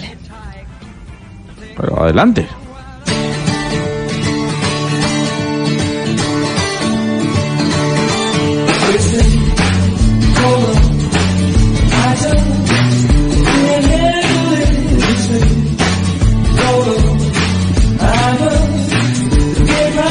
Todos por vocación, por votación nos quedamos con la original, Gonzalo, y creo que usted también. Ah. Eh, Tengo mis dudas, tengo mis dudas. Haga la pregunta, pregúntale al doctor Pombo, a, a Hugo, a Yo, yo me- Ana. mire, yo sí me quedo con la original, con la pero original. creo que la canción es tan buena que toda versión es buena. Es estas canciones que son tan, tan, tan buenas que toda versión es buena. Me quedo con la original, pero sigue siendo muy buena. Miren, yo me quedo con la original también por varias razones. La primera, hay que mirar la versión en contexto, sin la tecnología que, que había antes. Miren la versión que tenemos en este momento. Con lo de, lo de hoy, inclusive malos cantantes aparecen como buenos cantantes. Sí, bueno, puede ser cierto, es verdad. Hay muchos cantantes que en vivo no dan, que en vivo no dan porque la tecnología les ayuda. Y hace poco, eh, de hecho, Alberto sacaron eh, a Freddie Mercury cantando sin ningún tipo de instrumento y la voz de Freddie Mercury era una cosa No, impresionante. a capela. Es que a Freddie- capela, Freddie Mercury a impresionante. era una Oiga, locura. Me vi el documental de John Lennon, que está en Netflix, se lo recomiendo. Cantando a capela, horroroso. Horroroso, no diga. Horroroso, sí, sí. O sea que Sí, en es que era un genio de la música y pues una celebridad de las más altas, pero pero cantando a capela ahí en el en el documental. Mucho Una de las cosas que sucedió ayer, Gonzalo Lázari, en Nueva York, son de las cosas que a uno le da eh, nostalgia y tristeza no estar en esa gran ciudad, en la Gran Manzana. Y es eh, la cita benéfica anual del eh, Museo Metropolitano, en donde las estrellas del, eh, pues de Hollywood, de la música, siempre eh, se citan y se visten con una em, con un código particular. Este año yo no he podido entender cuál era el código que les pidieron, O sea, las celebridades tenían que, que irse vestidas eh, como, como quisieran o de una forma espantosa o cómo, cómo tenían que irse vestidas. No, el código que no- pusieron este año eh, era Moda Camp, que era una como un concepto que había sacado Susan Sontag, pero pero es eh, un poco más. Pero la moda camp es qué? Lo, Eso no lo sé. Eh, por eso es que digo que yo no puedo sí, entender. la moda camp, pues lo, lo que me explicaron a mí de la moda camp es que es un poco más eh, inspirada en el arte, como en, en formas del arte. Por ejemplo, hubo unos vestidos que eran eh, claramente con una forma eh, de una pintura, por ejemplo, pero no sé exactamente la definición de moda camp. Y vio eh, No, Gonzalo Lázaro Una cosa que, ridícula. Pero vio, por ridícula, ejemplo, o sea. que, que mm, Lady Lady Gaga, Gaga. se vistió tres veces. No, pero ¿por qué le parece ridículo? A mí me parece espectacular. No, espectacular. Lo de Lady Gaga no, no, fue no, no, hermos- no, no, una hermosura. ya. Fue como una matriosca porque se quitaba. eh, Llegó con un vestido grandotote rosa, se lo quitó y quedó con uno negro. Se lo quitó, quedó con ¿Y el uno fucsia lámpara? y quedó al final con ropa interior. Pero a ver, ¿por qué nos basamos únicamente en Lady Gaga? ¿Vieron el traje de Cardi B? O sea, la señora necesitaba a cinco personas para subir cuatro escaleras. O sea, ¿cuál es la necesidad Porque de eso se ridiculez trata. Que para estamos eso? jugando, es un juego. Oigan. Es un juego, eso se trata la gala del Met to- todos los años. Es un juego y uno dice, yo quisiera ser así de famoso solo para poderme poner el vestido y ir a la gala del Met. Pero además vo- vio a, a Rata, ay, yo nunca he podido pronunciar ese, ese apellido, a Ratayosca, que es espectacular, la de Blur Lines, la modelo, que es espectacular, iba vestida Gonzalo, divina. Pero divina, Sí divina, divina, que uno dice, oiga, solo con esa señora que pase por la alfombra roja lo hace sentir a uno feo. Ya vi, ya vi Sí, que vi. es la, la moda camp. ¿Qué es? La moda camp fue propuesta en 1964 Camila. por Susan Sontag y es de libre interpretación. Es decir, como quiera. Es decir, cuando hay, cuando, cuando se sale. eh, como usted se- claro, exacto, como- Como en el quiera. colegio día libre, que no hay uniforme sino usted va a vestir Exacto. como quiere. Tema libre. Cuando le decían a uno en clase tema libre, Y que era cuando el profesor no había preparado la, la clase. Que era Tenemos- difícil, sí, Hugo claro. Mario. eh, ¿quién- ¿De quién fue el disfraz de lámpara? ¿Ese fue Lady Gaga? No, esa fue Katy es- Perry. Esa, sí, Ah. esa no fue, esa no fue, esa no fue Lady Gaga. Pero mire, la, eh, vale la pena ver las fotos de, de la gala del Met, esta gala benéfica que se hace todos los años y que además, eh, pues también deja mucho, eh, pues muchas repercusiones en la moda, porque ahí empiezan a mostrarse cosas que posteriormente los diseñadores empiezan a sacar para, para sus colecciones eh, posteriores. Pero otro tema internacional, otro tema que está pasando en el mundo, además de la de la gala del Met, que me dice Lina Rey, una, una oyente, Ana Cristina, que la moda camp es exagerada y fake, entre otras cosas. Ahí ayudándonos eh, con la definición de la moda camp. Sí, maravilloso todos esos eh, oyentes que son expertos en moda, que ahora hay montones. Sí, sí, sí, pero los Y oyentes anoche son- estaban todos trinando. Todo el buenísimo. Es que es, es uno Pero de los eventos de la-. Dígame. Yo, yo voy a pelear, yo voy a pelear acá porque aquí yo no puedo hacer que ustedes debatan y digan que todas las personas que se vistieron en el Met se vistieron delicioso. O sea, yo me imagino, yo quiero ver, saber qué va a pensar usted si yo me disfrazo de lámpara y No. llego a Blue vestido de lámpara, pues una es que gala es- de lámpara. No, no, no, pero es que es, No, no, no, pero es no. que eso es El no don de la conocer. ubicuidad, doctor Gonzalo, el don No, de la no, ubicuidad. No, Gonzalo, es- pero es que ojo, eso es- ojo, Harry Style vestido de mujer. No. O sea, no. Es que, pero eso es desconocer el, el escenario en donde se está. El- el- el- la gala del Met todos los años, precisamente lo que busca es ese tipo de vestimentas. Obviamente usted no se va a venir a Blue Radio disfra- disfrazado de lámpara, pero es la gala del Met que eso es lo que siempre promueve. Y por eso es que los eh, la gente que está ahí cuando, cuando está en Nueva York y no se quiere perder la alfombra roja, eso es como si fuera un concierto, ver a todas estas estrellas pasar vestidas de una forma muy creativa. Es una explosión de creatividad. Por eso digo yo, no, no y con grandes diseñadores. Es que esto es Versace, es Chanel, los mejores diseñadores haciéndole un Claro. disfraz a uno porque es un, o un traje divino o un medio disfraz hermosísimo. Entonces Jennifer López, Maluma, Penélope Cruz son personas aburridas porque se disfrazaron como tienen que disfrazarse por una velada, no ridículamente, sino con un buen traje, tanto la mujer como el hombre, no sé, sin ser extravagante, o sea, ¿por qué Pues sí, llegar a la pero nadie habló de ellos al final y no, no marcaron tendencia. Porque no fueron muy conservadores. Sí, no fueron transgresores, que muchas veces el arte, que la moda es un arte, es transgresor. Y cuando es transgresor es que genera cambios y que y, y genera y genera eh, transformaciones. Pero mire, hablando de la gala del Met, vamos a irnos a otro tema radicalmente opuesto. ¿Usted sabe eh, qué empezó el, el domingo en el mundo religioso, doctor Pombo? ¿Cómo no? El Ramadán es una Eh, yo no diría fiesta, es una eh, actividad religiosa profundísima en el mundo islámico. Bueno, pues es que vamos a tratar de entender el Ramadán, porque vemos en, en, periódicos, en las noticias, las implicaciones. Inicia el Ramadán, empezó el domingo 5 de mayo y va hasta el 4 de junio. Y vamos a hablar con Santiago Salamora, que es eh, un colombiano que es licenciado en Ciencias Políticas eh, de la International Islamic University de Malasia, es licenciado en la Sharia y Jurisprudencia Islámica de la Universidad de Azar en Egipto y es sheikh y director académico encargado del Centro de Estudios Islámicos eh, Al-Kirbuy, vamos a ver si estoy pronunciando todo bien, en Bogotá pero también nos va a acompañar para hablar eh, de este tema y hacer un poco de pedagogía para que entendamos algo que a veces nos parece tan lejano. Ahmad Tayel, que es director de la mezquita Abu Bakir, que queda aquí en Bogotá. Y los saludamos, les damos la bienvenida y les vamos, antes de darle la bienvenida, a darles una explicación a los oyentes cortita para hacer una introducción de por qué vamos a hablar del Ramadán.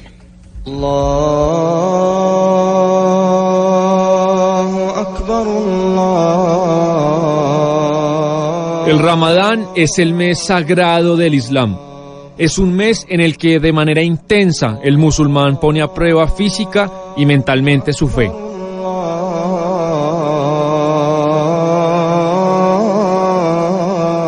El Ramadán se lleva a cabo en el noveno mes del calendario lunar árabe. Este año inició el domingo 5 de mayo y termina el 4 de junio.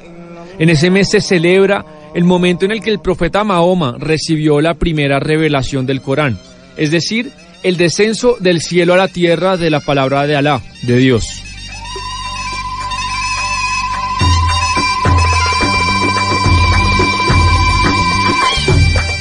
Durante el Ramadán, cerca de un 22% de la población mundial debe cumplir con el ayuno o suam, uno de los cinco pilares del Islam considerado como un método de autopurificación, en el que se aprende a tener fuerza y paciencia y por lo tanto conocerse a sí mismo.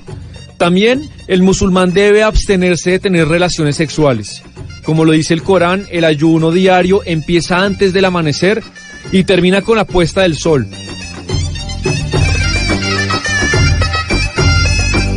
Están exentos de ayunar las personas que no pueden dejar de comer o beber por su avanzada edad, por tener enfermedades u otras razones especiales.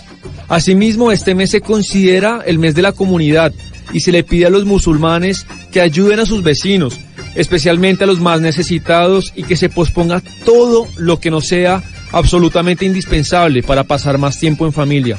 Durante el Ramadán, la gente debe ser generosa, cordial, amistosa y servicial con sus prójimos. Y yo no sé si nuestros invitados nos dirán que esa explicación que acabamos de dar, un poco la introducción del Ramadán que empezó este eh, domingo 5 de mayo, es acertada. Y por eso eh, le doy nuevamente la bienvenida a Santiago Salá. Señor Salá, bienvenido. Eh, Camila, ¿cómo estás? Mucho gusto. Esa explicación que nos acabó de dar Sebastián Nora para entender un poco, pues a grandes rasgos, eh, lo que es el Ramadán, ¿estuvo acertada? Está, sí, en términos generales está, está acertada.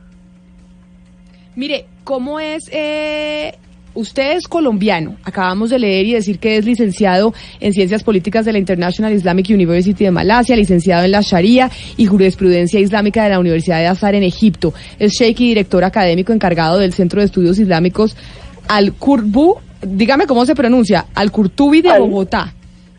Sí, al Curtubi o al Curtubi. Bueno. El cordobés. Bueno, entonces dígame, eh, ¿cómo es esto de ser un musulmán acá en Colombia?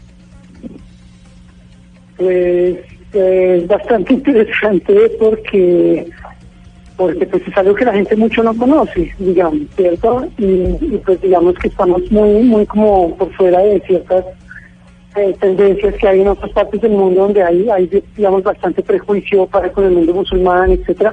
Aquí hay menos, entonces es, eh, ahí puede haber más interacción, más como conocimiento mutuo, digamos. Pero, por ejemplo, en los trabajos, ¿cuánta, cuánta población musulmana hay aquí en Colombia? ¿Ustedes tienen ese dato?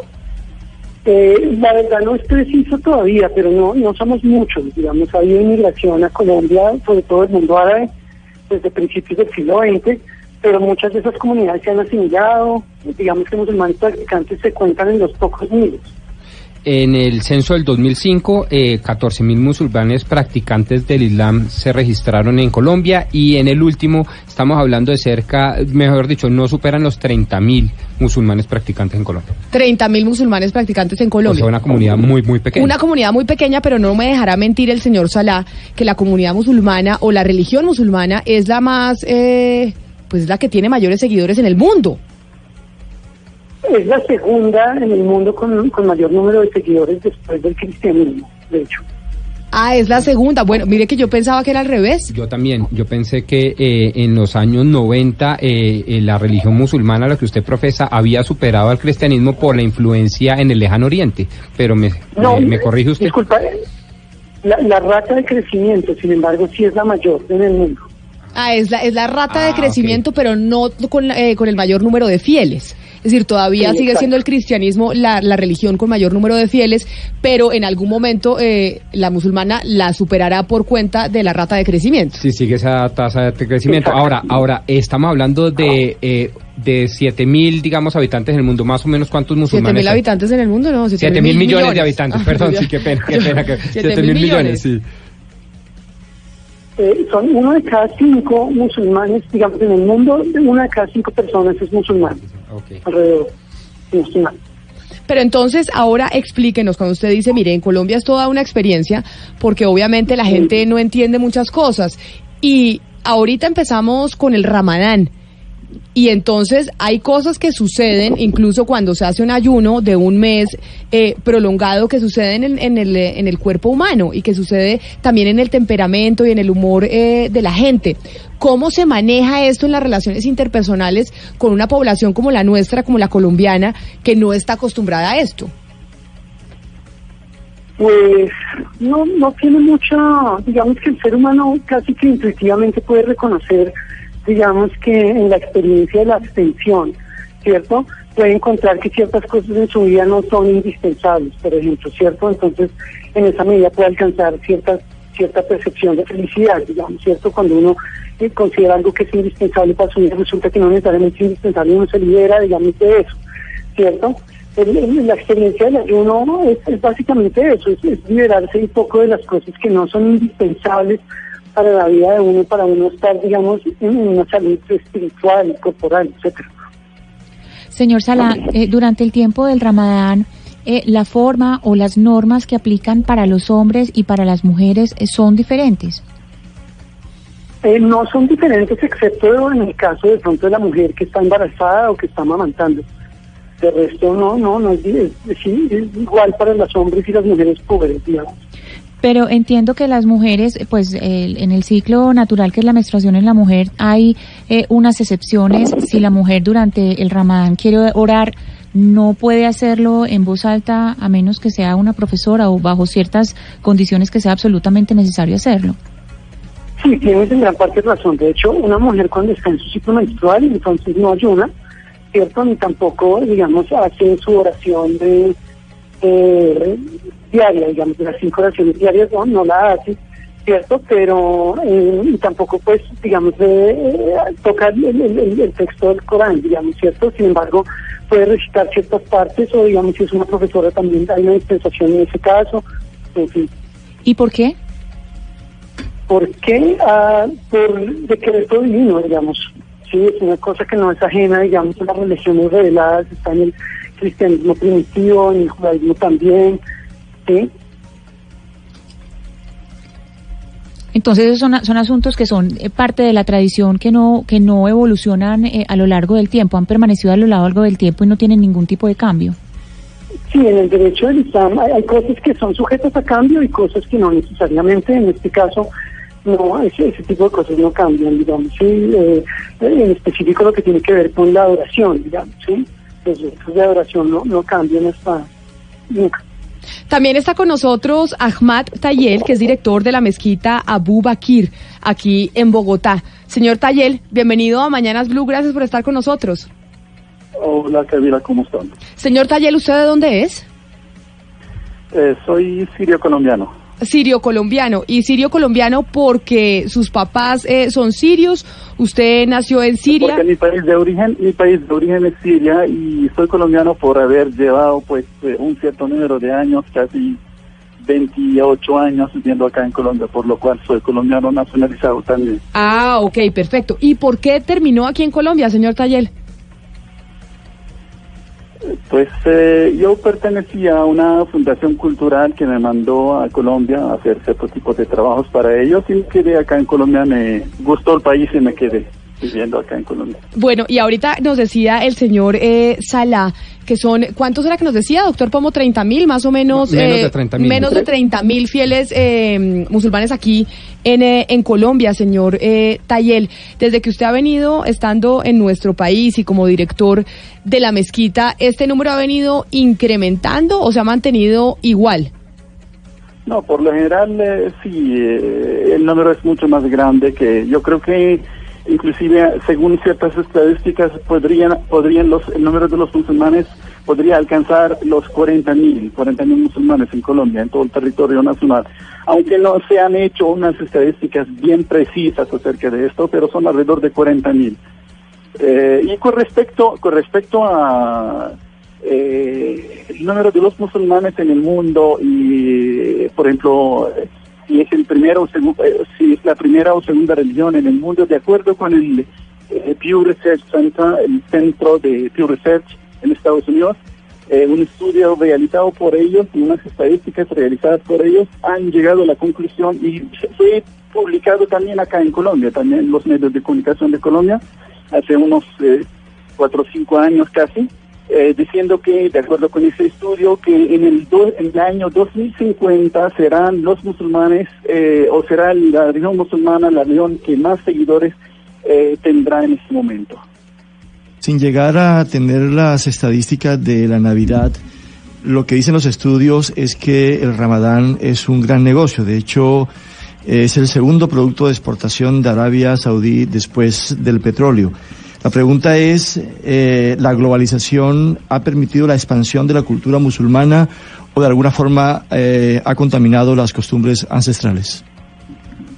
Eh, no, la, los avances en el ámbito de la comunicación siempre están a favor de los eh, todos tipos de, pensamientos, los los positivos y los negativos. Entonces, si nosotros como musulmanes consideramos al Islam como un conjunto de nociones y pensamientos positivos, sí, para nosotros sí es eh, eh, un, eh, una ventaja el hecho de eh, poder eh, aprovechar, por ejemplo, de los avances en el ámbito eh, tecnológico, en el ámbito de la comunicación. Pero al mismo tiempo también, según ellos, tienen la ventaja los de pensamientos negativos y a veces destructivos, a veces terroristas, a veces de criminales, también eh, aprovechan de los medios de comunicación, los mismos medios de comunicación, o eh, digo, los avances en el ámbito de la comunicación también para realizar sus, sus delitos, ¿no? Señor Pero Tayel, para nosotros no es no es una cosa negativa o positiva así. eh, no son eh, el avance, por ejemplo, en el ámbito de la comunicación. Señor Tayel, eh, nos queda claro lo importante que es para ustedes el Ramadán y también nos queda claro que ustedes en Colombia, por ejemplo, son una inmensa minoría. ¿Ustedes o alguno de los miembros de su comunidad se ha sentido incómodo, excluido, incomprendido por una comunidad colombiana preponderante y mayoritariamente católica?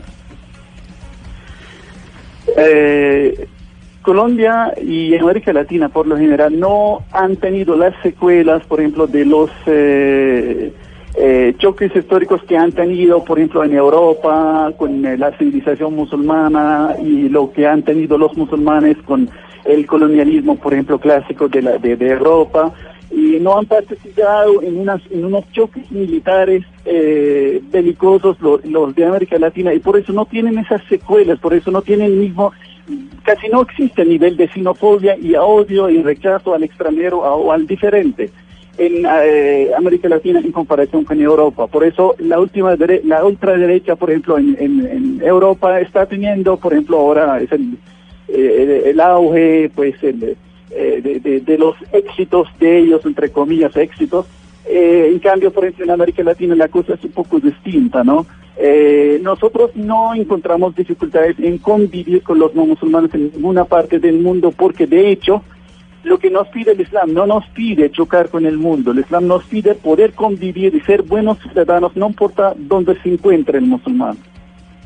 Sí, precisamente hace unos minutos antes de esta entrevista estábamos comentando que el informe de hoy de la revista Time es sobre la destrucción eh, sistemática de mezquitas, 31 mezquitas y dos eh, altares mayores y sitios de, adoración en eh, una provincia del el noroeste de China. Esto eh, lo reportó Time y, y The Guardian. Y, e incluso una mezquita del año 1200 que es la de Yutian Ai- Aitika y y están muy alertas por esta eh, persecución a minorías musulmanas.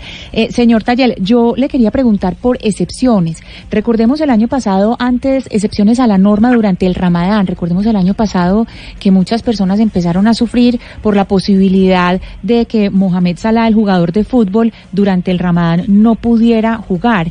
Que no ¿Cuál es- pudiera estar en el mundial. Claro, de que no que no pudiera le dieron un permiso especial a Claro. Salah. Entonces, cuando se hacen esas excepciones, ¿y quién es el que tiene, digamos, el poder de dar esas, esos permisos o esas licencias? Eh, pues, primero que todo, claro, el Islam eh, se caracteriza por no tener esa eh, organización jerárquica, por ejemplo, de, de, de alguien eh, responsable de dar permisos o no dar permisos, porque el musulmán, cada musulmán puede practicar el Islam eh, de acuerdo con ciertos con cierto control, con cierto, de acuerdo con ciertas condiciones, de acuerdo con cierto entendimiento, solamente eh, pregunta para poder entender cierto aspecto desconocido por él o por ella, pero no nadie no se puede, por ejemplo, dar el permiso de hacer o no hacer porque no es una religión de eh, apropiada por cierta persona por más alto nivel que tenga la persona en su conocimiento de la religión, ¿sí? Eh, con respecto a eh, el ayuno, el ayuno no es una cosa, por ejemplo, de, de, de, de afligirle castigos al ser humano porque Dios disfruta del castigo, por ejemplo, que, que se iba o que se que se le haga, por ejemplo, que se le hace al, ser humano para nada en el mundo. Eh, el ayuno, eh, bajo de ciertas condiciones, nosotros eh, vivimos la experiencia del ayuno para poder ponernos en los zapatos de cierta, por ejemplo, eh, cierto sector de la sociedad humana que padece, de, padece el, el problema del hambre y la, y la pobreza, etcétera. Pero eh, hay ciertas condiciones eh, según las cuales uno puede eh, abstenerse de, de ayunar sin que le den permisos. El hecho de estar enfermo, el hecho de estar viajando, el hecho de estar, eh, por ejemplo, en un cierto contexto de trabajo muy duro, forzoso, eh, etcétera, etcétera. En ese tipo de contextos uno puede abstenerse de ayunar también, sin que se le den permiso y no estarás esperando permiso de nadie, ¿no? Claro.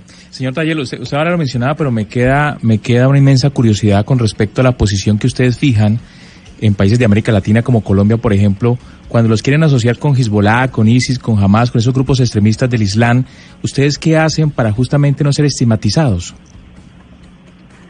Pues eh, tratando de aclarar al mundo de que el Islam no es así y tratando de pedir de los medios de comunicación, por ejemplo, que, que, que, sean más justos y que eh, demuestren la realidad, de que demuestren al mundo que los criminales que cometen crímenes y delitos en contra de la vida humana, la vida sagrada del ser humano, eh, pueden ser musulmanes, pueden ser judíos, pueden ser cristianos, pueden ser ateos y tratar de no tratar de enfocar eh, por ejemplo en los actos realizados por un supuesto musulmán porque ese supuesto musulmán cuando llegue a derramar sangre ya sale del marco del Islam de acuerdo con un dicho del profeta del Islam que dice que el musulmán está a salvo a menos que derrame sangre que cuando llegue al nivel de cometer o de, por ejemplo, homicidios o derramar sangre, ya estará saliendo del marco del Islam. Pero en todo caso, no enfocarse en ese tipo de actos realizados por un supuesto musulmán y al mismo tiempo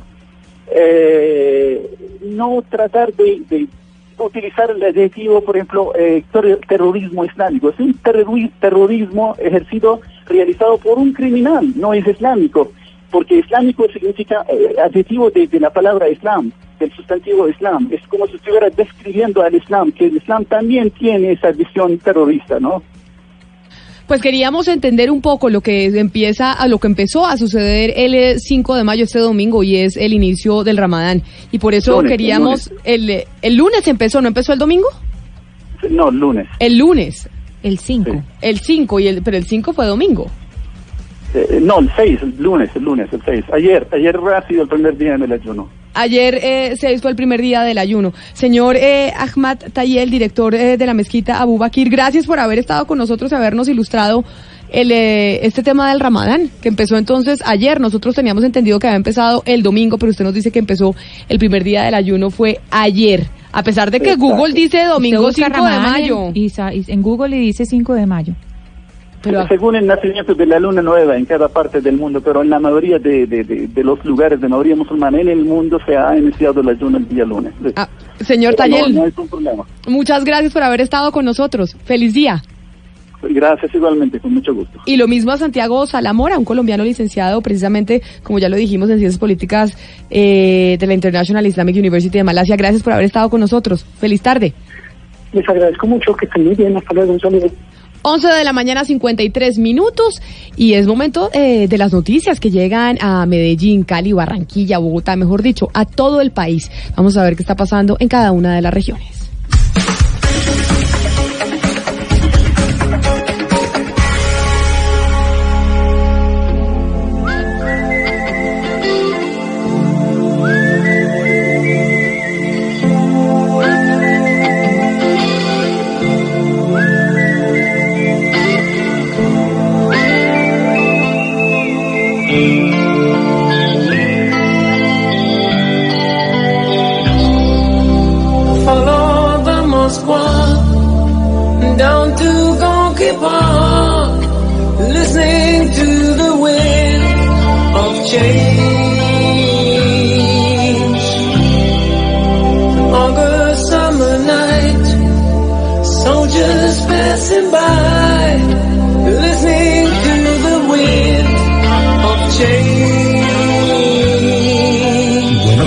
Camila? Lo que le traigo. ¿Cómo le va, don Eduardo? O sea, ¿Cómo ha usted estado? aquí ya Llegué se con le- música. Llegó con música. O yo, Gonzalo, aquí le llegaron con música, pero eh, don Eduardo llegó con música de clásicos. Claro que esta tiene una versión Esta en es una- español, ¿Ah, sí? ¿no? Una cosa no espantosa. Uy, una cosa espantosa. Esta canción es una jugada a tres bandas. ¿Por qué?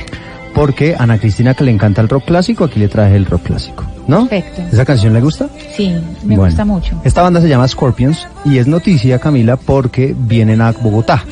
Van a estar presentándose en el Movistar. ¿Usted dice Movistar Arena o Movistar Arena?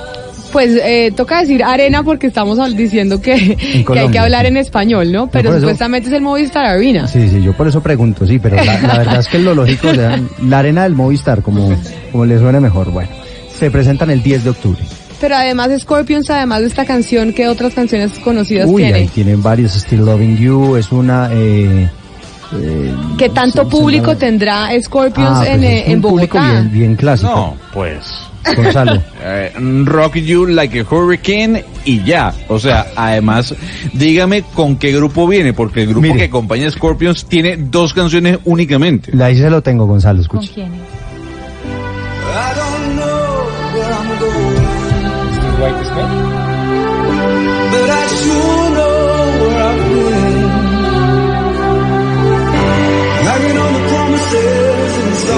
yesterday. And I've made up my mind. I ain't wasting Esto, eh, como preguntaba el doctor Pombo, es White Snake. White es Snake, sí. una, un- yo esta canción no la conocía tanto, ¿sabes? Eso es fabulosa, es maravillosa. Es la buena de ellos. Es la Pues única sí, buena. sí, sí, sí. O sea, Gonzalo, esto es un concierto al que cuánta gente irá a ir. No, bueno, yo lo vi en Venezuela y habían 3.000 personas máximo, ¿no? Porque cantando, además todo el mundo esperando esta canción, que es Here I Go Again, y hay otra que ellos tienen que es Is This Love. Son las dos canciones más importantes de White Snake. Ahora, la pregunta es, ¿cuántas personas caben dentro del Movistar Arena? Unas 14 mil. No, no llenan. Vamos No. a ver. Porque están los dos grupos, ¿no? Pero Este mire- y la- eh, y Scorpion. Ahí está el coro que es lo que todos nos acordamos. Subámosle. Going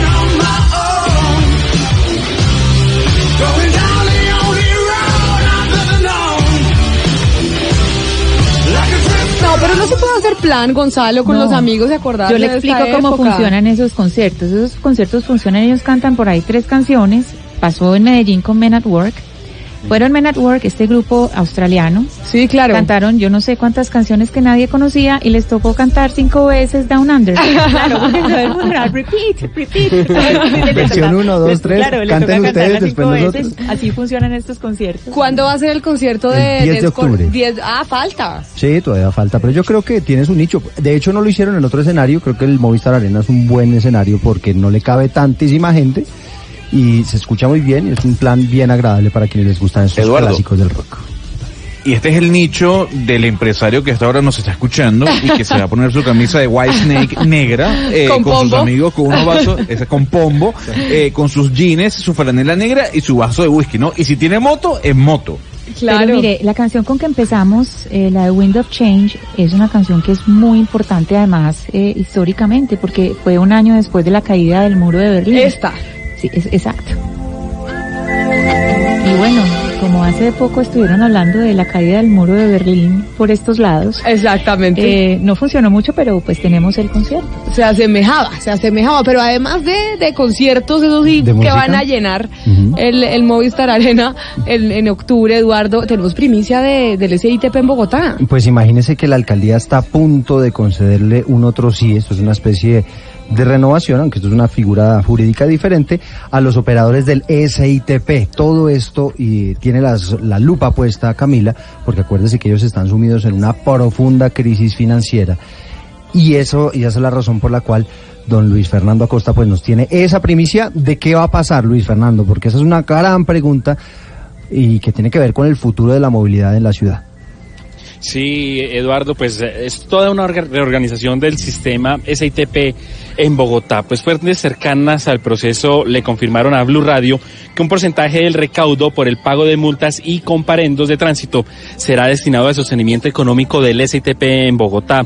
La base principal de esta nueva reestructuración del SITP tiene justamente como base el nuevo Plan Nacional de Desarrollo que en su contenido destina un capítulo para fortalecer los sistemas de transporte público, tanto los masivos como los estratégicos. Va a haber eh, justamente más eh, detalles, como por ejemplo el otro sí de los contratos que está cerca de definirse después de un trabajo donde ha mediado la Procuraduría y la Contraloría General, pues establece que antes de finalizar 2019, mucha atención, los concesionarios deberán completar la flota de buses que operan en el sistema y para estos efectos llegará una cifra cercana a los 1.500 buses nuevos al SITP. En consecuencia, también estarían saliendo los buses más antiguos que aún ruedan por la ciudad. Otro punto estratégico también tiene que ver con los colados. La evasión en el pago del pasaje se convierte en otro de esos puntos fundamentales del nuevo cambio estructural en la operación del SITP. El nuevo sistema tiene claro que los colados y la evasión de los pasajeros hace un daño irreparable para el sostenimiento económico del sistema y por esta razón el documento de otro sí, que consta de más de 180 páginas, establece metas para los concesionarios a fin de lograr disminuir las cifras de evasión en el pago de los pasajes. En ese mismo sentido, los concesionarios están trabajando en la estructura de un torniquete que le permita ubicar el control natural eh, de acceso a los buses, tanto de ascenso como de descenso. Y también el SITP provisional tiene noticias porque los más de 4.000 vehículos que permanecen prestando el servicio bajo la modalidad del SITP provisional van a desaparecer. Los Sí, buses sí. incluso deberán entrar en un proceso de chatarrización. Estos, eh, acuérdense que esto del SITP para los oyentes, eh, ¿cuándo es que nos van a dejar eh, de, nos van a desaparecer los SITP temporales? Los provisionales. Los sí. provisionales, porque aquí lo provisional es lo más duradero que existe. Todavía están presentes ahí contaminando. Usted paga una con el billetico, Pues que no con sé qué, este, que le dan sí. vueltas. Con este otro sí parece que se alarga la cosa. Vamos a ver. Bueno, muy muy bien, Luis Fernando, gracias. Son las 12 del día, un minuto. Una de las noticias eh, en esta jornada que tiene que ver con la región Camila fue la decisión de la Procuraduría que destituyó e inhabilitó al director de la CAR Cundinamarca, Néstor Franco, por eh, posibles irregularidades en la construcción de la planta de tratamiento de aguas residuales del municipio de Chía. Dice la Procuraduría que aparentemente eh, este convenio, pues, no encontraba eh, en condiciones de, de ejecución, es decir, no hubo una buena planeación, pero además de todo, esa mala planeación terminó en que prácticamente se pagará el doble por la obra. Arrancamos con una obra que inicialmente iba a costar 35 mil millones de pesos y posteriormente eh, terminamos pagando 62 mil millones de pesos, de pesos. Sandra Castro fue una de las personas que hizo la denuncia, fue una de las personas que estuvo al pie del cañón allí en ese mm, contrato. Sandra, muy buenas tardes y quisiéramos escucharle mm, cuáles fueron exactamente las irregularidades que cometió allí la CAR. Buenas tardes. Eh, quiero hacer una aclaración. Yo represento a la Junta de Acción Comunal del sector Las Juntas en La Balsa, que es la zona donde se construye la PETAS. Entonces, eh, las irregularidades que nosotros mostramos a la Procuraduría fue producto de un trabajo de equipo de la comunidad. Yo simplemente formo parte de la Junta Directiva. ¿Y qué irregu- irregularidades encontraron? Bien, eh, no so- lo, pues lo más significativo eh, para la audiencia es que este proyecto arrancó sin participación de la comunidad. Eso fue lo que hizo que a partir de noviembre del 2017, que fue cuando nosotros nos enteramos de la construcción de la planta, pues comenzáramos a exigir eh, al- a la alcaldía, al consorcio de Encerchía, que son los entes comprometidos en este proyecto, que nos suministraran información. Y eh, nosotros entregamos información de diferentes áreas, hablamos de irregularidades en la contratación, en, el tema ambiental, en la falta de participación ciudadana, pero ya el, cuando la Procuraduría decide abrir la investigación, pues ellos se concentran en la parte de la contratación. Entonces ya em, eh, trabajan el tema de que se trasgrede el principio de planeación y responsabilidad en la contratación y, y en consecuencia también hablaron de que habría fallos en, en el tema de la eficiencia y la moralidad pública y pues eso fue lo que hizo que se llevara a, condenar al doctor Franco con falta gravísima. Eduardo, yo tuve eh, eh, la posibilidad de ver algunos de los documentos que desde 2017 la comunidad de Chía le entregó a la Procuraduría General de la Nación y las pruebas definitivamente eran contundentes en ese momento. Eh, la comunidad aducía que definitivamente por el sitio donde se iba a hacer la PETAR 2, porque es la PETAR 2, la 1 no funciona en Chía y la que iba a construir el alcalde Donoso se iba a construir en un terreno que se decía era inundable y aparte de eso no soportaría los pilotes que necesitaba la PETAR, por lo que muy seguramente se iba a duplicar y a triplicar el precio, cosa que hoy, eh, 2019, se confirma con el fallo de la CAR. Pero por lo mismo saludamos al eh, director de la CAR, Néstor Franco. Doctor Franco, buenos días. Buenos días, Camila, y a todos los oyentes. Doctor Franco, eh, ¿cómo vio eh, la, la, el fallo de la Procuraduría General de la Nación y piensa usted eh, irse a una segunda instancia o qué va a hacer? Sí, primero, pues obviamente, como me corresponde, debo respetar la decisión de primera instancia y las consideraciones que ha tenido la primera instancia para proferir el fallo, tal y como ha sido de conocimiento en el día de hoy.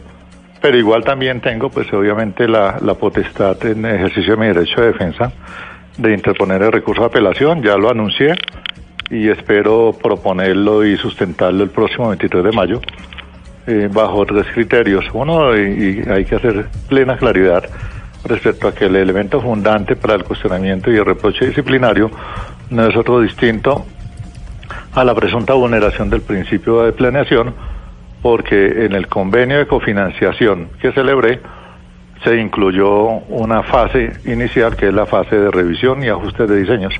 En opinión de la Procuraduría, esa fase de revisión y ajustes de diseños no debía hacerse luego de firmado el convenio, sino antes de firmarse el convenio. Ahí es donde gira en esencia todo lo referido. Sí, pero, eh, doctor Franco, el, el proyecto pasó de 35 mil millones a 62 mil millones. Eh, y si pasó de una cifra eh, a otra casi del doble y de pronto hasta del triple, es porque hay una planeación eh, que no se vio al momento de pasar el proyecto a la CAR. ¿Ustedes tampoco la vieron? No, eh, incluso la misma Procuraduría en el fallo hace mención al tema y refiere que el presupuesto con el cual se suscribió el convenio de cofinanciación corresponde a los precios estimados en el diseño del año 2011 y que naturalmente al arrastrar ese diseño al año 2017, que es la fecha final de actualización y ajuste de diseño, por solo IPC y por variación de la tasa de dólar en el concepto de equipos, eh, se daba y se justificaba ese incremento en el monto final del convenio, eh, pero por, precisamente por el diferencial de presupuesto celebrado entre el 2011 y el 2017. Sí. ¿Usted ya fue notificado, doctor Franco? Es decir, en estos momentos, ¿quién está al frente de la CAR Cundinamarca? No, yo participé ayer en la, en la diligencia de, de audiencia y fue notificado en estrados, tal y como corresponde. Este tipo de decisiones de primera instancia no imponen el desplazamiento inmediato del funcionario que es afectado por la decisión, sino solo puede darse una vez que den firme la decisión después de surtido los recursos que se Doctor en Franco, la ley. ¿y su periodo como director de la CAR va hasta cuándo? Hasta diciembre 31 de este año. Hasta diciembre, o sea que usted O va a que poder termina, terminar claro, el periodo. termina o el sea, periodo. si haya eh, fallo de segunda instancia No, en no. donde lo sigan inhabilitando. No lo podía, no lo podía eh, manifestar ahora. Yo confío en que los argumentos que yo tengo para demostrar de que obré en derecho eh, puedan ser considerados de manera cabal y plena por la segunda instancia. Acá no hay que echar de menos el hecho de que yo estaba compelido a actuar por una orden judicial. Una orden judicial donde, pre- donde de manera expresa se imponía un plazo perentorio para que la CAR cofinanciara la construcción de plantas de tratamiento a lo largo del río Bogotá en camino a lograr la recuperación del río. Y el tribunal que conoce del cumplimiento del fallo jamás me ha cuestionado desacato o incumplimiento de las órdenes dadas porque se han cumplido todas. Pues entonces, señor Franco, estaremos pendientes de la segunda instancia. Y a el ver si 23 de mayo es la audiencia de segunda instancia. el 23 de mayo es la audiencia de segunda instancia, pero, Pero el es- periodo del doctor Franco va hasta diciembre de este año. Sí, señor.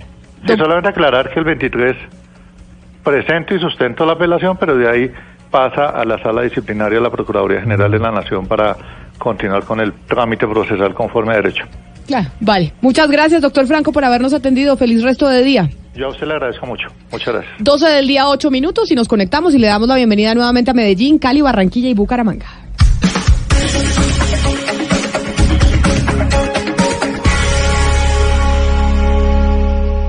Conectamos voces e ideas.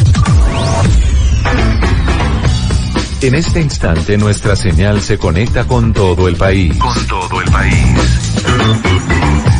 Colombia está al aire. A veces, sin darnos cuenta, desechamos lo más preciado. Y olvidamos que estos recursos garantizan nuestra vida. Porque todo lo que hacemos tiene un impacto. Es momento de actuar diferente. Tú accionas y el planeta reacciona. Conoce más en la sección de Vivo. Todos los jueves en El Espectador. 12 del día, 9 minutos. Empezamos una nueva hora de programa y vamos a hablar eh, de la corrupción. Como les decíamos, es momento de oír a los oyentes que se comunican eh, con nosotros al 316-415-7181, porque tenemos informe nuevo que ha hecho precisamente. Una radiografía que ha hecho el Monitor Ciudadano de la Corrupción de Transparencia por Colombia, que ha venido estudiando desde el 2016 hasta el 2018 los hechos de corrupción. Y por eso le estamos preguntando a los oyentes para que participen con nosotros aquí en Mañanas Blue, que doctor Pombo. ¿Cómo cree que se debe combatir mejor la corrupción? ¿A través de la formulación de leyes, a través de la formación ética u otro? Esa es precisamente la pregunta en el 316 en el 316-415-7181. Antes de ir con los oyentes y hablar con los autores de este estudio, nos vamos con Silvia Charri porque tiene una historia de un jefe de vuelo de Avianca que fue capturado en España porque la policía le encontró droga en las maletas. Silvia. Sí, Camila, muy buenas tardes. Pues mire, mm, lo que se ha informado es que las autoridades españoles, españolas dejaron bajo custodia al jefe de cabina de Avianca en un vuelo hacia Barcelona, porque supuestamente, como usted lo dice, llevaba una carga considerable de cocaína en su equipaje. Y con esta captura, Camila, ya son varios empleados de aerolíneas que han caído en operativos contra el narcotráfico, porque justamente las autoridades van tras la pista de organizaciones que los están reclutando supuestamente para utilizar los cargos y, digamos, las facilidades que tienen para mover más eh, fácil los estupefacientes entre países. Mm, hay que decir, Camila, que sobre este tema Avianca ya respondió, dijo que cooperará eh, activamente para que se esclarezca lo sucedido en el menor tiempo posible, para lo cual estará mm, en entera disposición de las autoridades españolas. Silvia, gracias. Uno no se puede, uno no se imagina que los que los eh, jefes de, de tripulación o la gente que está en las diferentes aerolíneas, no importa cualquiera que ella sea, pues se van a meter en esto, Bula. No, y además porque a ellos les revisan las A maletas normal, ¿no? Claro, como a todos Por eso, nosotros, entonces uno pasan dice- por los escáneres, por todo. Por eso, ahí sí está, ahí sí está complicada la cosa porque ¿quién le ayudó? Porque el tipo no hizo eso solo. No, seguro que no. Pero yo no solo me lo imagino, sino que además esto no era inusual, acuérdense ustedes, en los 80s y en los 90s, ¿no? Entonces es fácilmente imaginable responsable porque en el pasado lo hicimos. Lo que pasa es que ellos lo que no pasan es por los mismas, las mismas filas de uno. Si Ellos pasan por los las filas con- preferenciales. Exacto, Sí. tienen filas pre- preferenciales, pero los chequeos que les hacen es lo, lo mismo Los que. mismos controles. Exacto, los mismos controles que le hacen a cualquier pasajero. Bueno, ahora sí vamos con nuestro tema del día, que es la corrupción, una de las mayores eh, preocupaciones de los ciudadanos. Y les estamos preguntando como tema del día es cómo se debe combatir la corrupción. Y es, uno, a través de leyes, legislando. Dos, con formación ética de la ciudadanía. Tres, otro. ¿Cuál? Ustedes se comunican con nosotros al 316-415-7181. Ahí es, eh, esa es nuestra línea de WhatsApp. Ahí nos envían sus mensajes de voz porque los queremos escuchar. En Mañanas Blue los escuchamos. Señorita Camila, buenos días, señores de la mesa. En cuanto a la, res- pues, la pregunta del día de hoy, yo creo que toca con leyes. La corrupción ya, ya está muy avanzada y como cuando hay cangrena toca amputar, así toca. Yo creo que con leyes más drásticas, más duras, tocando el bolsillo del implicado y de sus familiares más cercanos, yo creo que así se, se erradica un poco de la sociedad la corrupción. Muchas gracias por su mensaje. Vamos con otro oyente que también participa con nosotros, pues dándonos su, su opinión de cómo se debe combatir la corrupción en Colombia. Eh, buenos días, mesa de trabajo. En este país, lastimosamente, si no hay leyes fuertes y los corruptos no van a la cárcel, vamos a seguir así toda la vida. Pienso que desde la ética, desde el hogar, se deben educar a nuestros niños eh, para que este flagelo no continúe, pero también hay que endurecer las leyes y no darle a estos sinvergüenzas casa por cárcel, porque esto no, no hace nada con ellos. Pienso que endurecer las leyes y meterlos a la cárcel. Vamos con otro oyente más. Buenos días, equipo de Mañanas Blue. Con respecto a la pregunta de hoy, la corrupción se puede combatir de una manera efectiva por medio de, leyes. En algunos países asiáticos funciona de esta manera y la corrupción no se ve a menudo. Eh, muchas gracias. Buen día para todos. Buen día para usted también y les preguntamos lo mismo a los oyentes a través de las redes sociales en, eh, en Twitter, a través de Zuluaga Camila y mire Pombo. Este no es una encuesta, sino es un sondeo y es eh, frente a la pregunta de cómo se debe combatir la corrupción. En este momento tenemos 543 votos. Y dice, el 32% de esos 543 votos a través de leyes, el 52% a través de una formación ética y el 16% dice que de otra forma. El primero me dijo, ¿cuánto? ¿42%? 52% es la Ah, formación 40. ética. Es la mayor votación. O sea, la gente sí considera, o por lo menos lo que dicen los, los tuiteros. Se han quitado el fetiche de las leyes para todo y hay un, digamos, un apego a la formación y a la cultura ciudadana al respecto. Qué, qué chévere. Sí, sí, sí, porque, porque dicen, tal vez la formación ética es la que nos ayuda a que podamos cambiar realmente esta cultura de corrupción que tenemos eh, en Colombia. Ahí está la clave, Camila. Es que la corrupción comienza desde la casa o desde el colegio. Cuando el estudiante se hace chancuco, por ejemplo. ¿Hace Allí comienza la corrupción y creo que es a través de, de la Trampa, pedagogía como debe formarse la sociedad. Pues Marcela Restrepo es la directora de gestión del conocimiento de transparencia por Colombia, quienes son los que hacen este estudio que conocemos el día de hoy, que se presentó hoy en la Universidad eh, Javeriana. Doctora Restrepo, bienvenida. Muy buenos días, Camila. Gracias.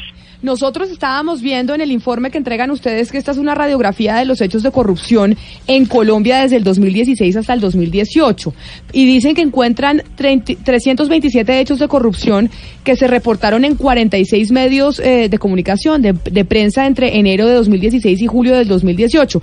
Pero decimos, ustedes estos hechos de corrupción se basaron solo en lo que se conoce en la prensa, pero quiere decir entonces que los que no se conocen son muchos más. Sí, efectivamente puede ser así. A ver, eh, para investigar sobre corrupción, encontrar fuentes eh, únicas es muy difícil. Básicamente lo que uno hace es consultar los órganos de control, la prensa o entrevistar a los corruptos y hacer estudios de caso. En este caso, Transparencia por Colombia, que ha hecho las tres cosas, bueno, todavía nos falta entrevistar un poco más a los corruptos, hemos venido nosotros levantando información a partir de los órganos de control y este ejercicio que hicimos, que presentamos hoy día, quisimos hacerlo solo con el registro de prensa. Queríamos ver cómo registra la prensa la corrupción y ese y sacar la radiografía para ver qué nos mostraba. Entonces aquí tenemos 46 medios de comunicación escrita a nivel nacional y regional, además de portales en Internet. Esa es una base de datos que tiene el CINET. Nosotros sacamos esa información de ahí, analizamos y clasificamos 327 hechos identificados. Eh, yo le quisiera preguntar por lo- esas eh, entrevistas que usted está diciendo a los corruptos, precisamente por esas conversaciones con los corruptos y dividiéndolos en dos, el corrupto culposo y el corrupto doloso, es decir, el que es corrupto porque no entendió la ley y la aplicó mal, que eso es muy frecuente, por ejemplo, en, en digamos, alcaldes de pueblos que no entienden la ley porque es críptica o porque no entendió la, no está bien eh, asesorado y es corrupto más, digamos, de una manera no accidental, no justificándolo, sino que no entendió la ley. A ver, bueno, esto que yo ponía de la entrevista a los corruptos es lo que llamamos nosotros los estudios de caso, que no hace parte de esta investigación, es una de las líneas de investigación aparte que tenemos nosotros. Frente a lo que tú me planteas, eh, a ver, claramente cuando nosotros hacemos estudios de caso y análisis en profundidad de hechos de corrupción que han ocurrido, buscamos personas que estuvieron involucradas en el hecho para entender los modos operandi de la situación. Decir que una persona es corrupta es porque eh, en este caso fue sometida, digamos, se le comprobó la, la comisión de un delito, cometió un delito que está tipificado, digamos, en la legislación colombiana.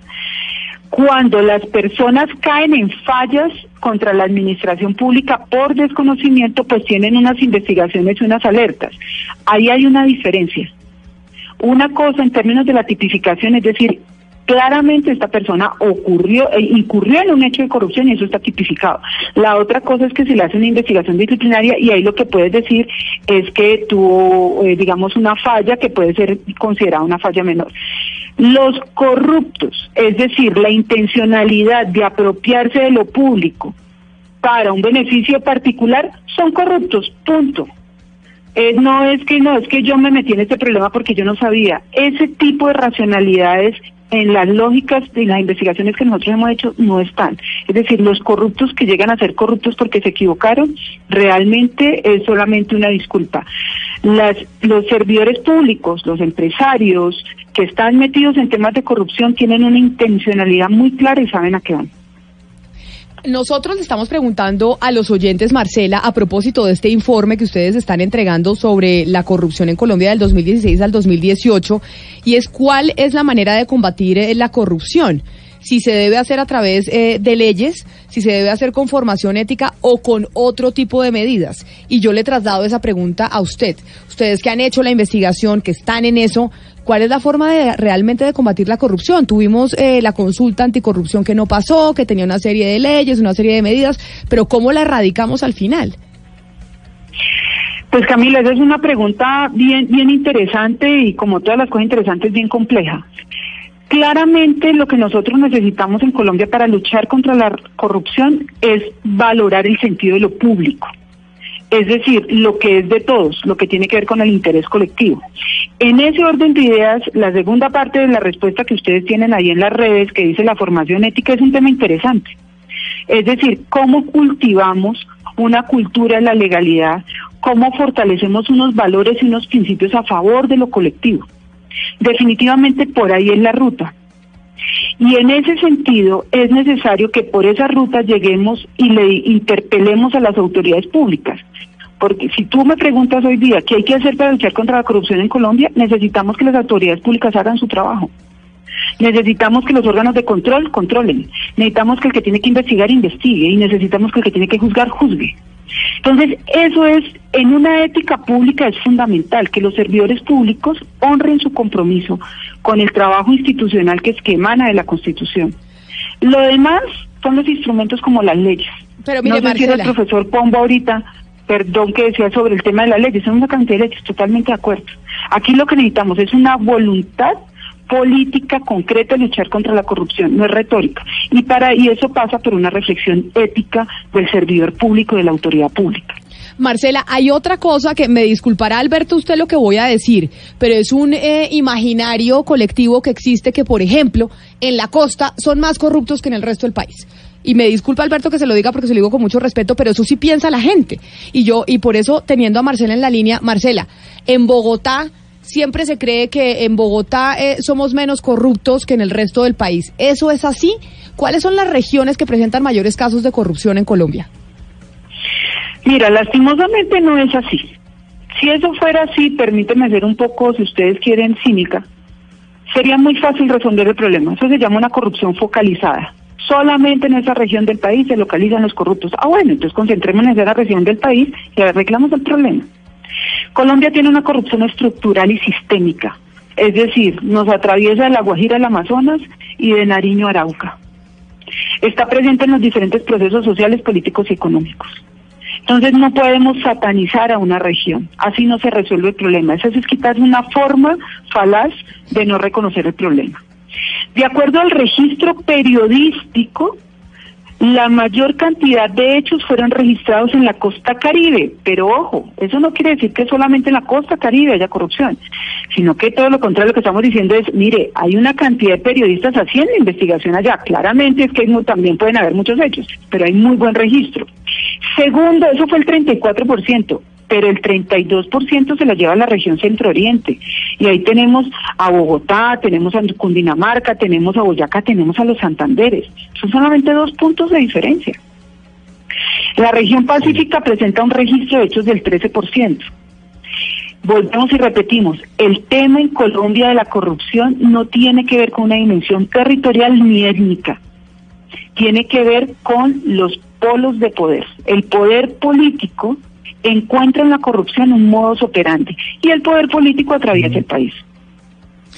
Marcela, no, estamos de acuerdo con que la corrupción seguramente no tiene región, pero lo que sí me parece a mí muy complicado es lo que usted dice con respecto a la voluntad que deben eh, expresar o manifestar los funcionarios de los entes de control, porque finalmente a mí me, se me hace que los entes de control son más corruptos que los corruptos. Es decir, la Contraloría, la Fiscalía, la Procuraduría, en el caso del Congreso que hace control político, en el caso de los tribunales de justicia, las Cortes, eh, pues eh, eh, históricamente han demostrado que también están permeados por la corrupción. Entonces, ¿qué hacemos con el sistema político colombiano, el Estado colombiano que de por sí ya es corrupto?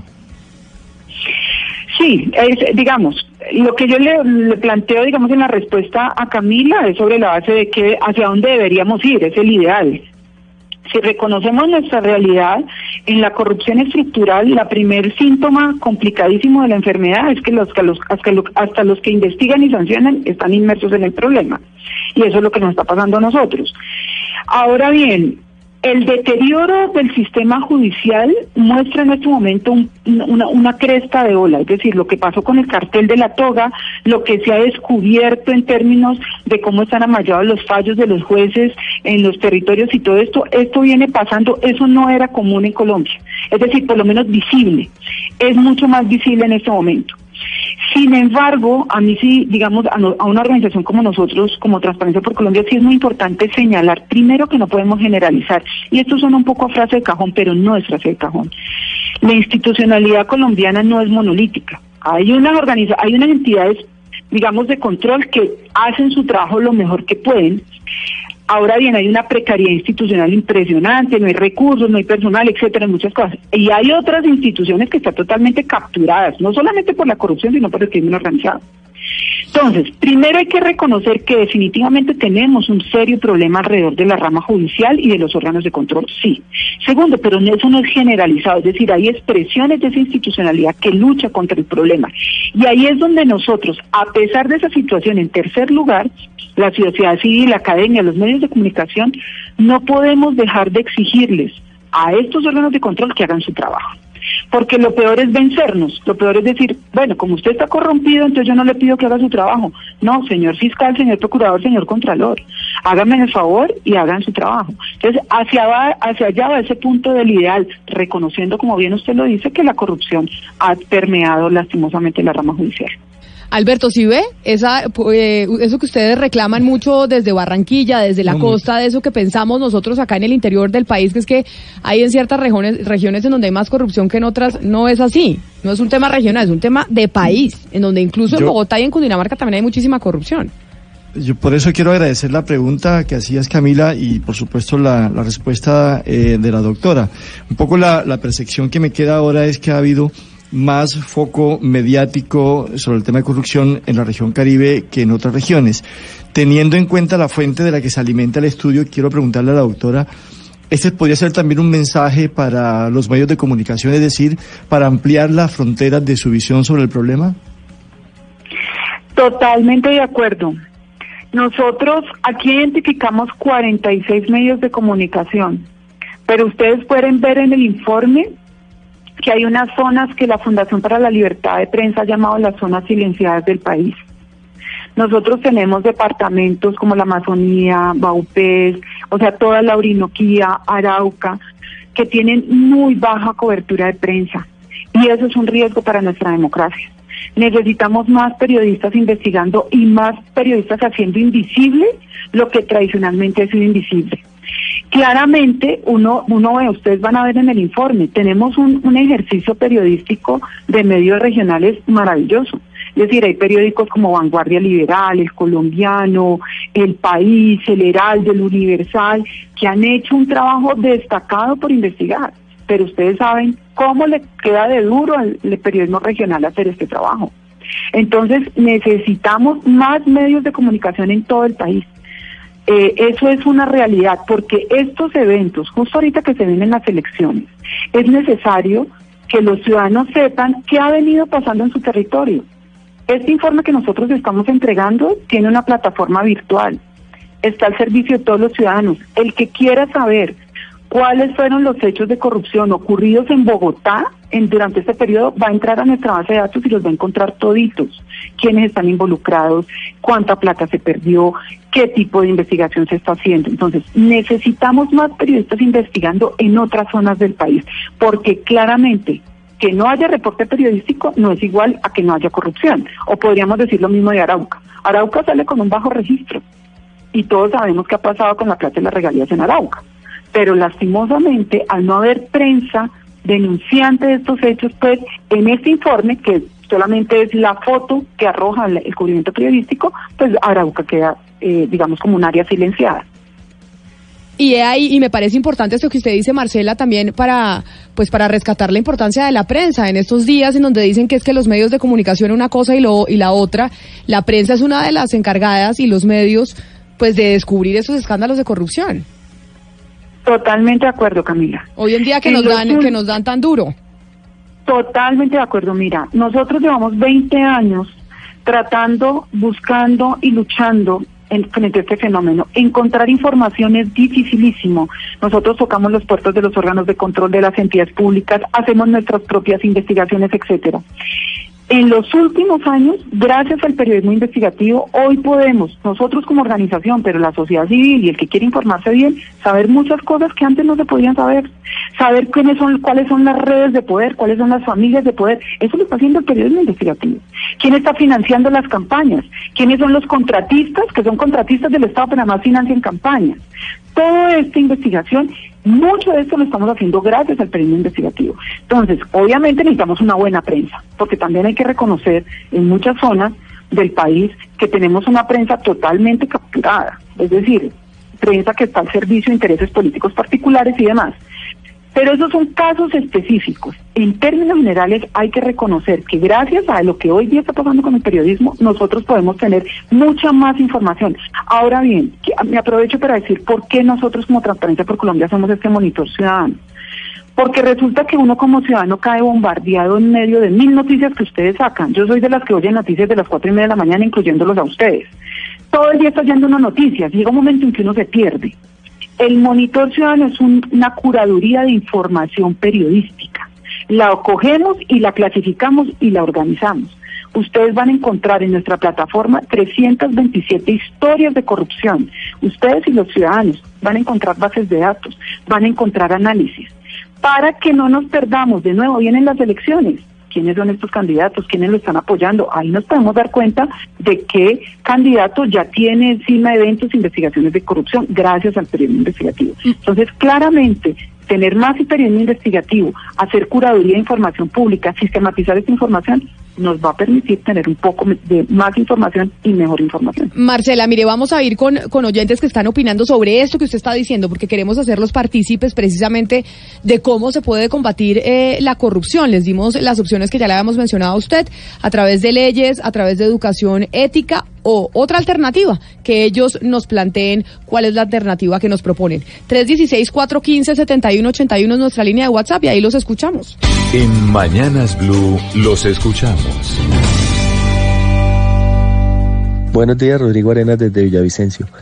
Yo me iría por la tercera opción, por otros, que comprendería la primera y la segunda, una sólida formación ética y unas leyes realmente severas para que no veamos lo que estamos viendo ahorita, que es unos funcionarios que se roban la plata de temas tan sensibles y se van para la casa o se van a unas cárceles muy bonitas, muy bien organizadas. Eh, no, definitivamente ese mensaje que estamos mandando no es. Ya eso de que el que la hace la paga, al que la hace le pagan. Es lo que estamos viendo ahora. Gracias. Al que la hace le pagan, es lo que creen los ciudadanos. Vamos con otro oyente a ver qué opina sobre este tema de la corrupción que es eh, bastante delicado en Colombia. Cordial saludo para la mesa de Blue Radio. Soy un fiel oyente de Cumaral Meta hace mucho tiempo. Pienso que la corrupción se combate con leyes fuertes, drásticas, que también coman cárcel igual que cualquier transeúnte, cualquier campesino cuando comete un error, y no mandándolos para la casa que disfruten la plata con la familia, o cobrándole a los pobres trabajadores como a nosotros los grandes desfalcos de Electricaribe. Nos toca a nosotros los usuarios pagar todo lo que los corruptos se roban. No es así que se combate la corrupción. Hugo Mario, y además, mire, eh, si vemos, por ejemplo, en las redes sociales la encuesta que estamos haciendo, ya tenemos 718 votos y el, eh, con el hashtag de la corrupción se combate con uno leyes, el 33% de quienes han votado dice que con ellas, que con las leyes, el 51% con formación ética y el 16% con otra alternativa.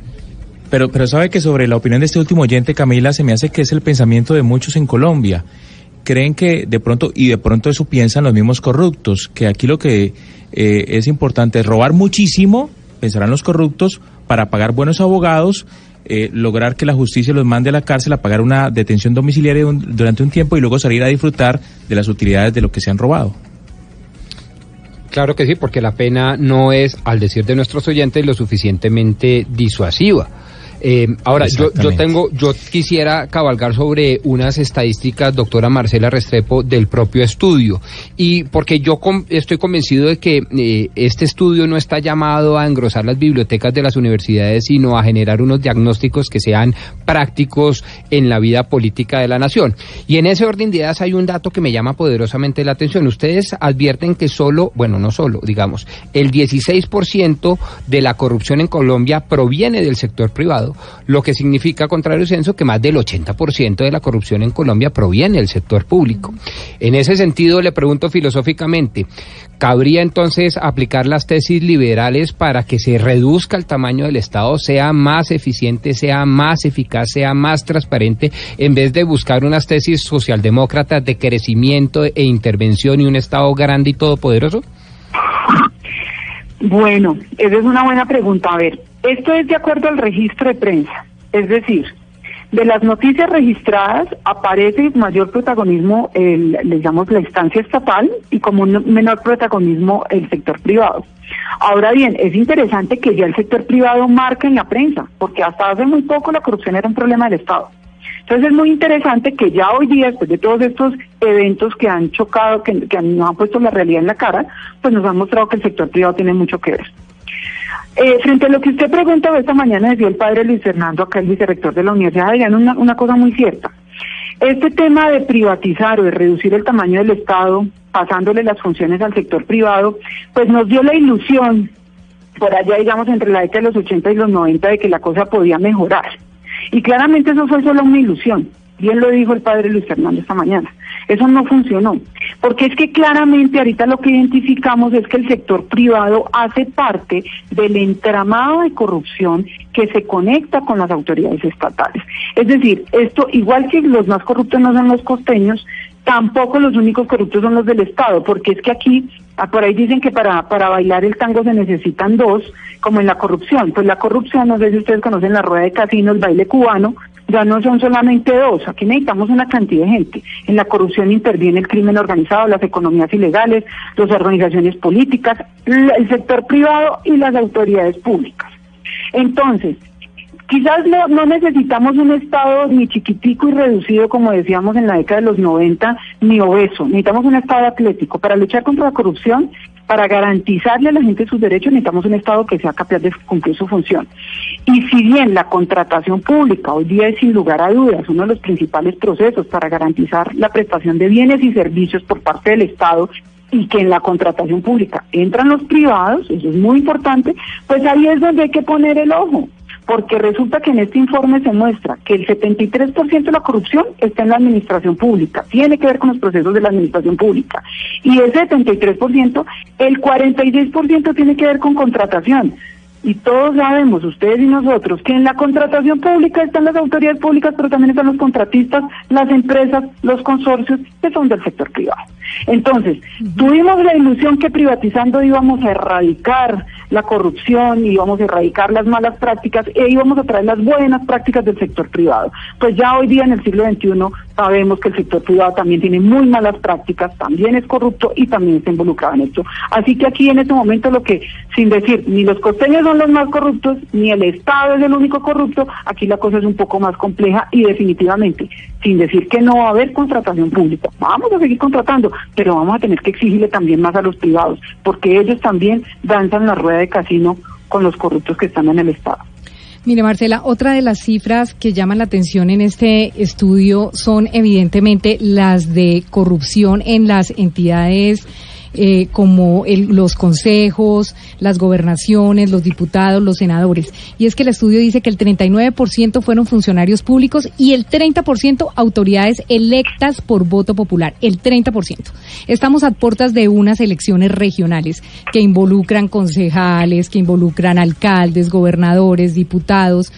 Eh, le quiero preguntar, este estudio comparó estos porcentajes de corrupción en estas, en estas franjas eh, políticas eh, con las investigaciones hechas precisamente por los entes de control, con la Contraloría, las Contralorías departamentales, las Procuradurías provinciales. Eso se cruzó para, para saber si eh, se compadecen las investigaciones y de pronto las imputaciones o lo que sea, las inhabilidades o las destituciones con este porcentaje de corrupción. Sí, sí, nosotros lo que hicimos fue que a partir de lo que identificaba la prensa, íbamos a buscar los boletines oficiales de los órganos de control, de lo que encontrábamos. No todos los órganos de control, hemos dicho, todos los sistemas de información alrededor de estos temas, ustedes lo saben, son súper deficientes. Entonces nosotros teníamos que hacer más o menos arqueología de datos, rebuscar, rebuscar, hasta que encontramos para verificar estos casos. Sí, estos casos fueron corroborados, incluso nuestro siguiente informe va a versar solo sobre órganos de control, pero estos casos fueron corroborados. Sí, tenemos una participación altísima de autoridades locales, de, perdón, de autoridades de elección popular. Hay un tema interesante que lo van a ver ustedes en el informe narrativo escrito, y es que está que de esas autoridades de elección popular, el 41% son concejales, el 40% son alcaldes, el 10% son gobernadores y solo el 2% son congresistas. Esto también nos llama a nosotros poderosamente la atención, porque de nuevo, el entramado de la corrupción conecta desde lo más territorial, donde vive la gente, donde se hace la inversión pública, con las decisiones que se toman en las instancias nacionales. Muchos, y lo han mostrado todos los análisis que se vienen haciendo sobre la captura del Estado y el crimen organizado, se mira como estas decisiones nacionales lo que hacen es operativizar a todos estos actores a nivel territorial. Entonces, muchos de estos procesos investigativos están versando sobre alcaldes, gobernadores, eh, concejales, pero muy poco sobre congresistas. Ahí hay un llamado de atención que nos deja esta, esta radiografía, porque todos sabemos y es lo que queremos levantar ahorita sobre las investigaciones de los órganos de control, que tenemos varios congresistas investigados, pero no está siendo reportado por la prensa. Y un tema importante que tenemos nosotros con este tipo de autoridades electas es a qué partidos pertenecen, a qué partidos políticos. Y encontramos que el 19% de estas autoridades que están involucradas en hechos de corrupción son fueron del Partido Liberal o son del Partido Liberal o representaron al Partido Liberal. El 14% representaron al Partido de la U, otro 14% al Partido Conservador y el finalmente el 13% al Partido Cambio Radical. El resto de porcentajes se divide en los partidos, digamos, más pequeños. Acuerden ustedes que tenemos dos Pero, pero Marcela, y entonces también nos acaba, nos, nos cambia Nos otro, rompe un mito. nos rompe un mito, porque también pensábamos que el que más eh, corrupción tenía era cambio radical y nos dice usted que no, que los ma- los mayores casos que se encontraron de corrupción son de gente del Partido Liberal. Pues ahí les dejo ese dato, Camila. Es decir, No, pero- pero, doctora eh, Marcela. La cosa, la cosa es que este es el reporte de prensa. Ojo con eso. Sí, es el reporte de prensa.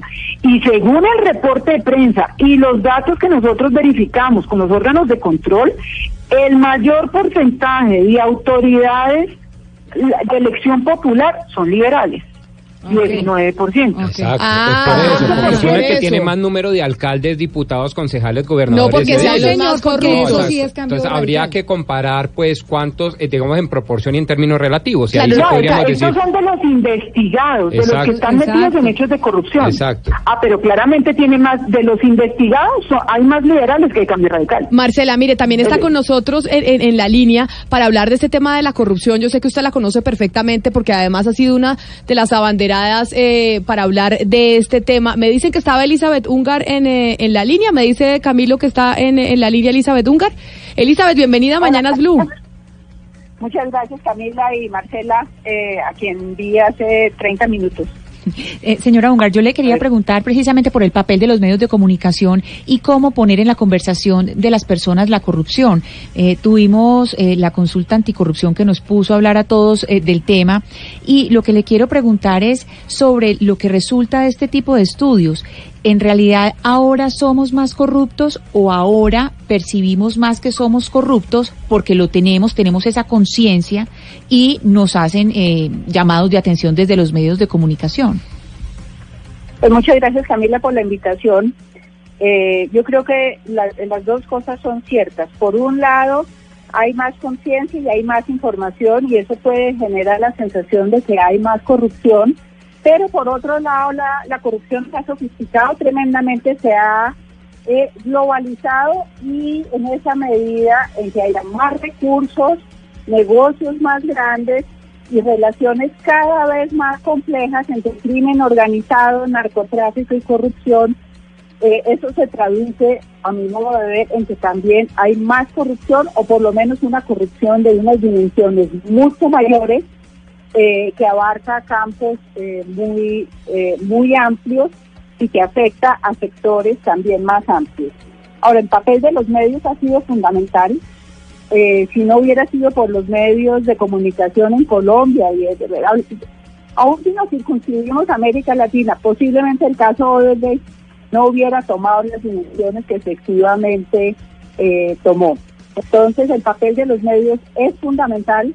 Hay que buscar eh, cómo se fortalecen las capacidades investigativas de medios eh, locales, de medios en los territorios que tienen, digamos, grandes restricciones de todo tipo, desde temas de seguridad hasta temas económicos, en la medida en que eh, los vínculos entre los medios y, la publicidad del Estado son muy grandes, pues las amenazas de que les vamos a quitar eh, la publicidad, etcétera, eh, pero no no se puede bajo ninguna circunstancia eh, reducir eh, y subvalorar el papel que han desempeñado los medios de comunicación en hacer públicos hechos de corrupción, en generar una mayor conciencia y en lograr que las eh, presionar a las autoridades para que investiguen. Todavía hay enormes vacíos, falta un paso muy grande para recorrer, pero es un aliado fundamental en la lucha contra la corrupción. Oiga, eh, Elizabeth o, Marcela, la que quiera responder sobre una gran inquietud que siempre eh, ha- ha- ha llamado la atención del pueblo colombiano, pero además un gran anhelo, es el tema de la reforma política, sobre todo el sistema electoral. ¿Será que alguna vez se va a reformar este sistema? Porque estamos hablando cada, cada que hay elecciones de dirigentes que hacen grandes inversiones para llegar a los cargos públicos por elección popular y que esas grandes inversiones finalmente a través de contratistas terminan siendo eh, multiplicadas tres, cuatro, cinco, seis veces a través de la apropiación del presupuesto público. ¿Será que los propios políticos alguna vez van a autorreformar en Colombia para cambiar ese sistema corrupto? Eh, no sé, Marcela, quiere responder o No, no, tenemos a la profesora húngara ahí, yo no.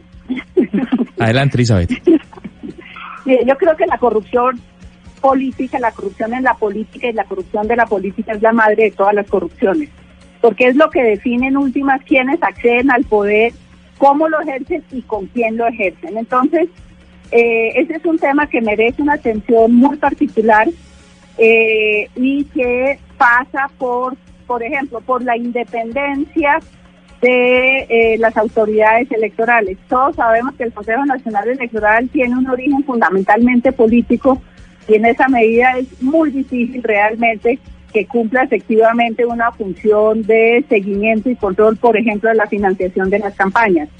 Todos sabemos eh, lo que sucede, por ejemplo, en eh, la elección de eh, órganos, de, los representantes de los órganos de control, por ejemplo, en las contralorías departamentales o las contralorías municipales, las eligen respectivamente los consejos municipales y las asambleas departamentales. Entonces, ¿qué independencia pueden tener? Para no hablar del contralor, del fiscal, etcétera.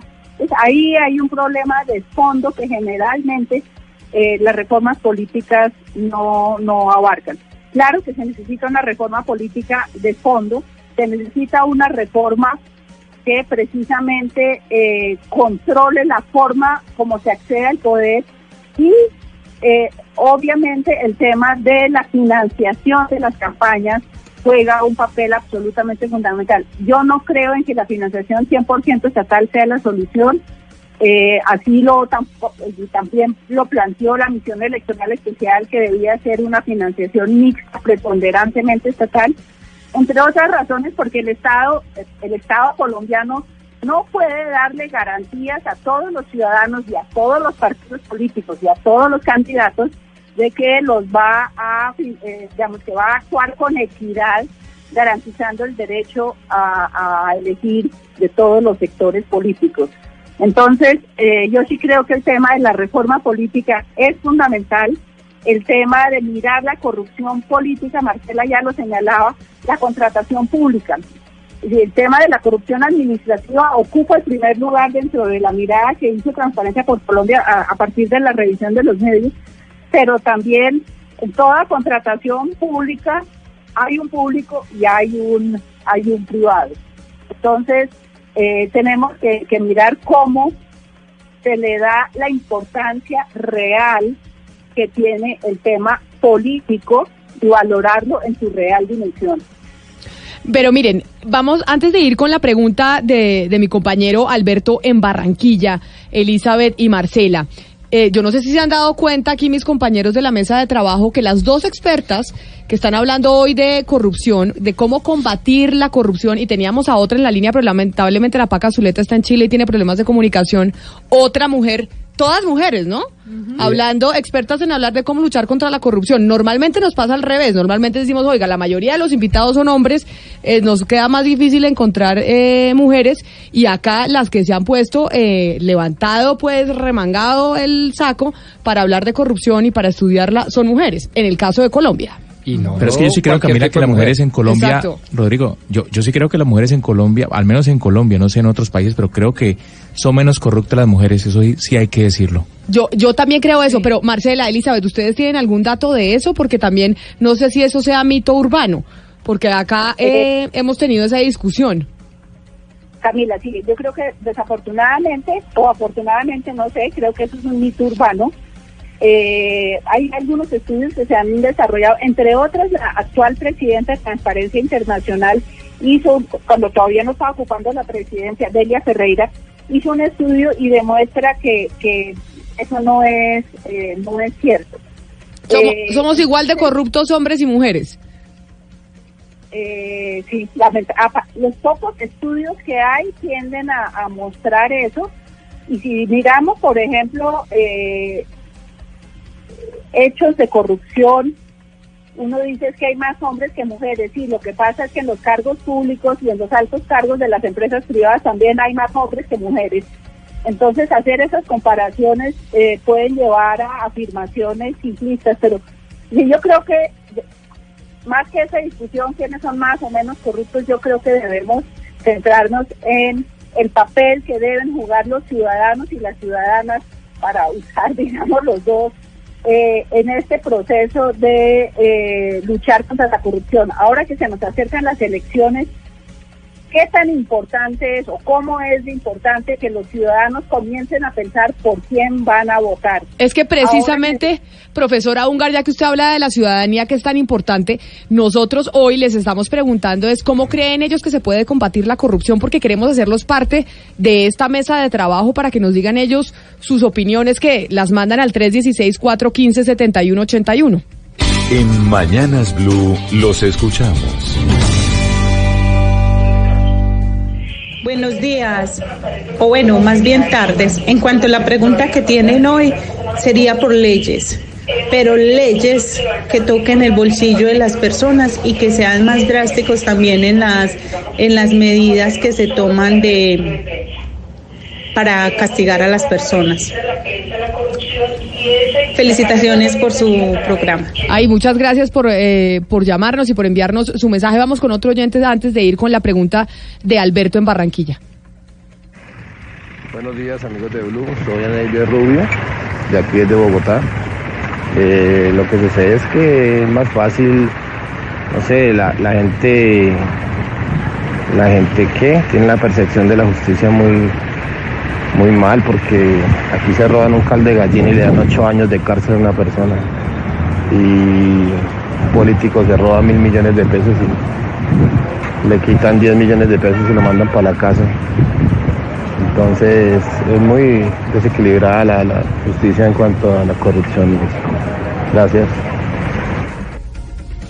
Ahí, Alberto, entonces están las opiniones eh, de los oyentes. Ahí están toda- todas suyas, doña eh, Marcela y Elizabeth, para sus preguntas. Sí, mira, yo, yo creo que es un tema para poder involucrar a la ciudadanía eh, y que juegue un papel mucho más activo. Yo creo que es fundamental que los ciudadanos entiendan que los más afectados por la corrupción somos todos los ciudadanos.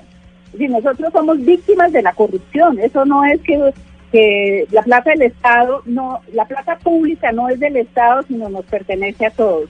Y relacionado con esto, con el tema de las víctimas, el estudio, eh, que, pues la información que hoy hizo pública Transparencia por Colombia, pero es un, es un tema que se ha venido trabajando en los últimos años eh, mucho, es la relación entre corrupción y vulneración de derechos. Cuando se roban la plata de la salud, cuando se roban la plata de la educación, hay víctimas, por un lado, que son los niños, son los padres de familia, son los mismos maestros, pero también se están vulnerando derechos. En el estudio eh, de transparencia hoy se muestra que el 59% de los casos de corrupción identificados a través de los medios vulneran derechos sociales, económicos y culturales. El 39% de derechos fundamentales, civiles y políticos. El 2% de derechos colectivos y del medio ambiente. Si eso no genera víctimas, yo no sé qué es lo que genera víctimas, la verdad. Alejan- eh, Adela Cortina, una estudiosa del tema de la ética pública, eh, ha dicho que la corrupción es una especie de ladrona porque le roba a los ciudadanos evidentemente los derechos, como afirmaba la doctora hace un momento. Una pregunta para ambas, si es posible. Eh, de corrupción estamos hablando, oyendo hablar en Colombia desde hace mucho tiempo. Eh, algunos lo sitúan en la eh, llegada de los españoles inclusive. Pero esto es como una especie de isla de la mitología griega. O sea, uno le corta una cabeza eh, a la corrupción, pero inmediatamente le aparecen dos. En ese sentido, la pregunta es, ¿perdemos el tiempo con leyes, con educación, con ética? ¿Es un flagelo con el que vamos a convivir toda la vida? ¿Aló? Marcela, la escuchamos. Ah, ok, es que se fue la llamada un momento. Eh, mira, si bien hemos estado hablando de corrupción hace mucho tiempo, no estamos hablando de la forma como hablamos hoy día. Perdón, me explico. Es decir, hasta hace muy poco la corrupción era considerada, estamos hablando de unas tres, cuatro décadas, la corrupción era considerada una característica, digamos, de los estados caribeños, repúblicas bananeras. Así funcionan, están en estados de, en estados de precariedad, van a ir madurando. Reconocer que la corrupción es un problema y que tenemos que hacer algo contra él, es decir, políticamente hablando y éticamente hablando, es una cosa súper reciente. Estamos hablando de finales de la década de los 90 y principios del 2000. No solamente Colombia, muchos países de la región, incluso el mundo. Entonces, estamos dando un paso en reconocer una problemática. Hoy día, en ese momento, quizás estamos en el momento más dramático reconocer esa problemática, porque nos toca destapar. Los que trabajamos en lucha contra la corrupción, y ustedes lo saben porque trabajan en los medios, uno se aburre, uno se deprime de tener que estar hablando todo esto todo el tiempo. Pero definitivamente, y ayer lo discutíamos con Diana Saray, directora del periódico Vanguardia, decíamos, mira, alguien lo tiene que hacer. Y tenemos que destapar y tenemos que hacer esto visible. Entonces, la discusión que hoy día hay sobre corrupción es una discusión muy dura, muy cruel, pero totalmente necesaria para una democracia como la colombiana y para un país como Colombia. Entonces, no es la misma corrupción que nos hablan de prioridades de los españoles, estamos hablando de otra cosa. Y además, de nuevo, repito, estamos reconociendo dos cosas importantes. Lo primero, que esto no es solamente un problema del Estado, que aquí el sector privado ocupa un lugar predominante en la ocurrencia de estos hechos de corrupción. Y que en ese entramado el crimen organizado, en el caso de un, de un país como Colombia, ocupa, es dramáticamente su participación, la participación del crimen organizado y las economías ilegales. Y la segunda cosa lo que ha dicho Elizabeth, y es que dice, esto ya no es solamente un problema económico. La corrupción se volvió problema cuando les preocupó que la corrupción alterara las economías, generara incertidumbres en el mercado. Afortunadamente, desde el año 2003, de ahí para adelante, la, el Sistema Interamericano de Derechos Humanos, el Banco Mundial, muchas organizaciones están diciendo, ojo, el problema principal no es el económico, es la vulneración de los derechos de la gente. Entonces, este monstruo de mil cabezas, como usted lo llama, que tiene toda la razón, es un monstruo que todavía no hemos terminado de reconocer, pero ya que por lo menos decimos, mire, queremos ver ese monstruo y queremos verle las mil cabezas, en ese momento estamos. Pues ahí está. Son las dos expertas con las que hemos querido hablar eh, de corrupción sobre este informe que se presentó hoy, con miras de todas maneras a las elecciones para crear conciencia que nosotros los ciudadanos somos al final los que elegimos quiénes son los políticos que nos van a gobernar en los municipios, en las alcaldías, en todas, en todas partes. Así que, eh, profesora Elizabeth Ungar, muchas gracias por habernos eh, atendido hoy haber hablado de este tema que yo sé que a usted le apasiona. Así es. Camilo, ¿tenemos un segundo o ya no? Claro, estoy, tengo un minuto porque me toca irme, me toca entregar el siguiente programa, pero adelante. El punto es que hay unos efectos colaterales que tampoco hemos evaluado. Hay muchos regímenes hoy en día autoritarios, Turquía, Brasil, Filipinas, Hungría, para mencionar solamente algunos. Y esos regímenes totalitarios se han montado sobre el cuento de la lucha contra la corrupción tomando medidas antidemocráticas y absolutamente autoritarias entonces, y populistas. Entonces también tenemos que tener cuidado de que la lucha contra la corrupción no se convierta en una bandera para el autoritarismo y la vulneración de derechos democráticos. Eh, profesora Elizabeth Ungar, muchas gracias por habernos acompañado y también a Marcela Restrepo, directora de gestión de conocimiento de transparencia por Colombia. Muchas gracias por haber estado con nosotros aquí generando conciencia a los oyentes de, de estas elecciones que se nos vienen y de la corrupción en Colombia. Feliz resto de día. Muchísimas gracias Camila y a todo su equipo, muy amable.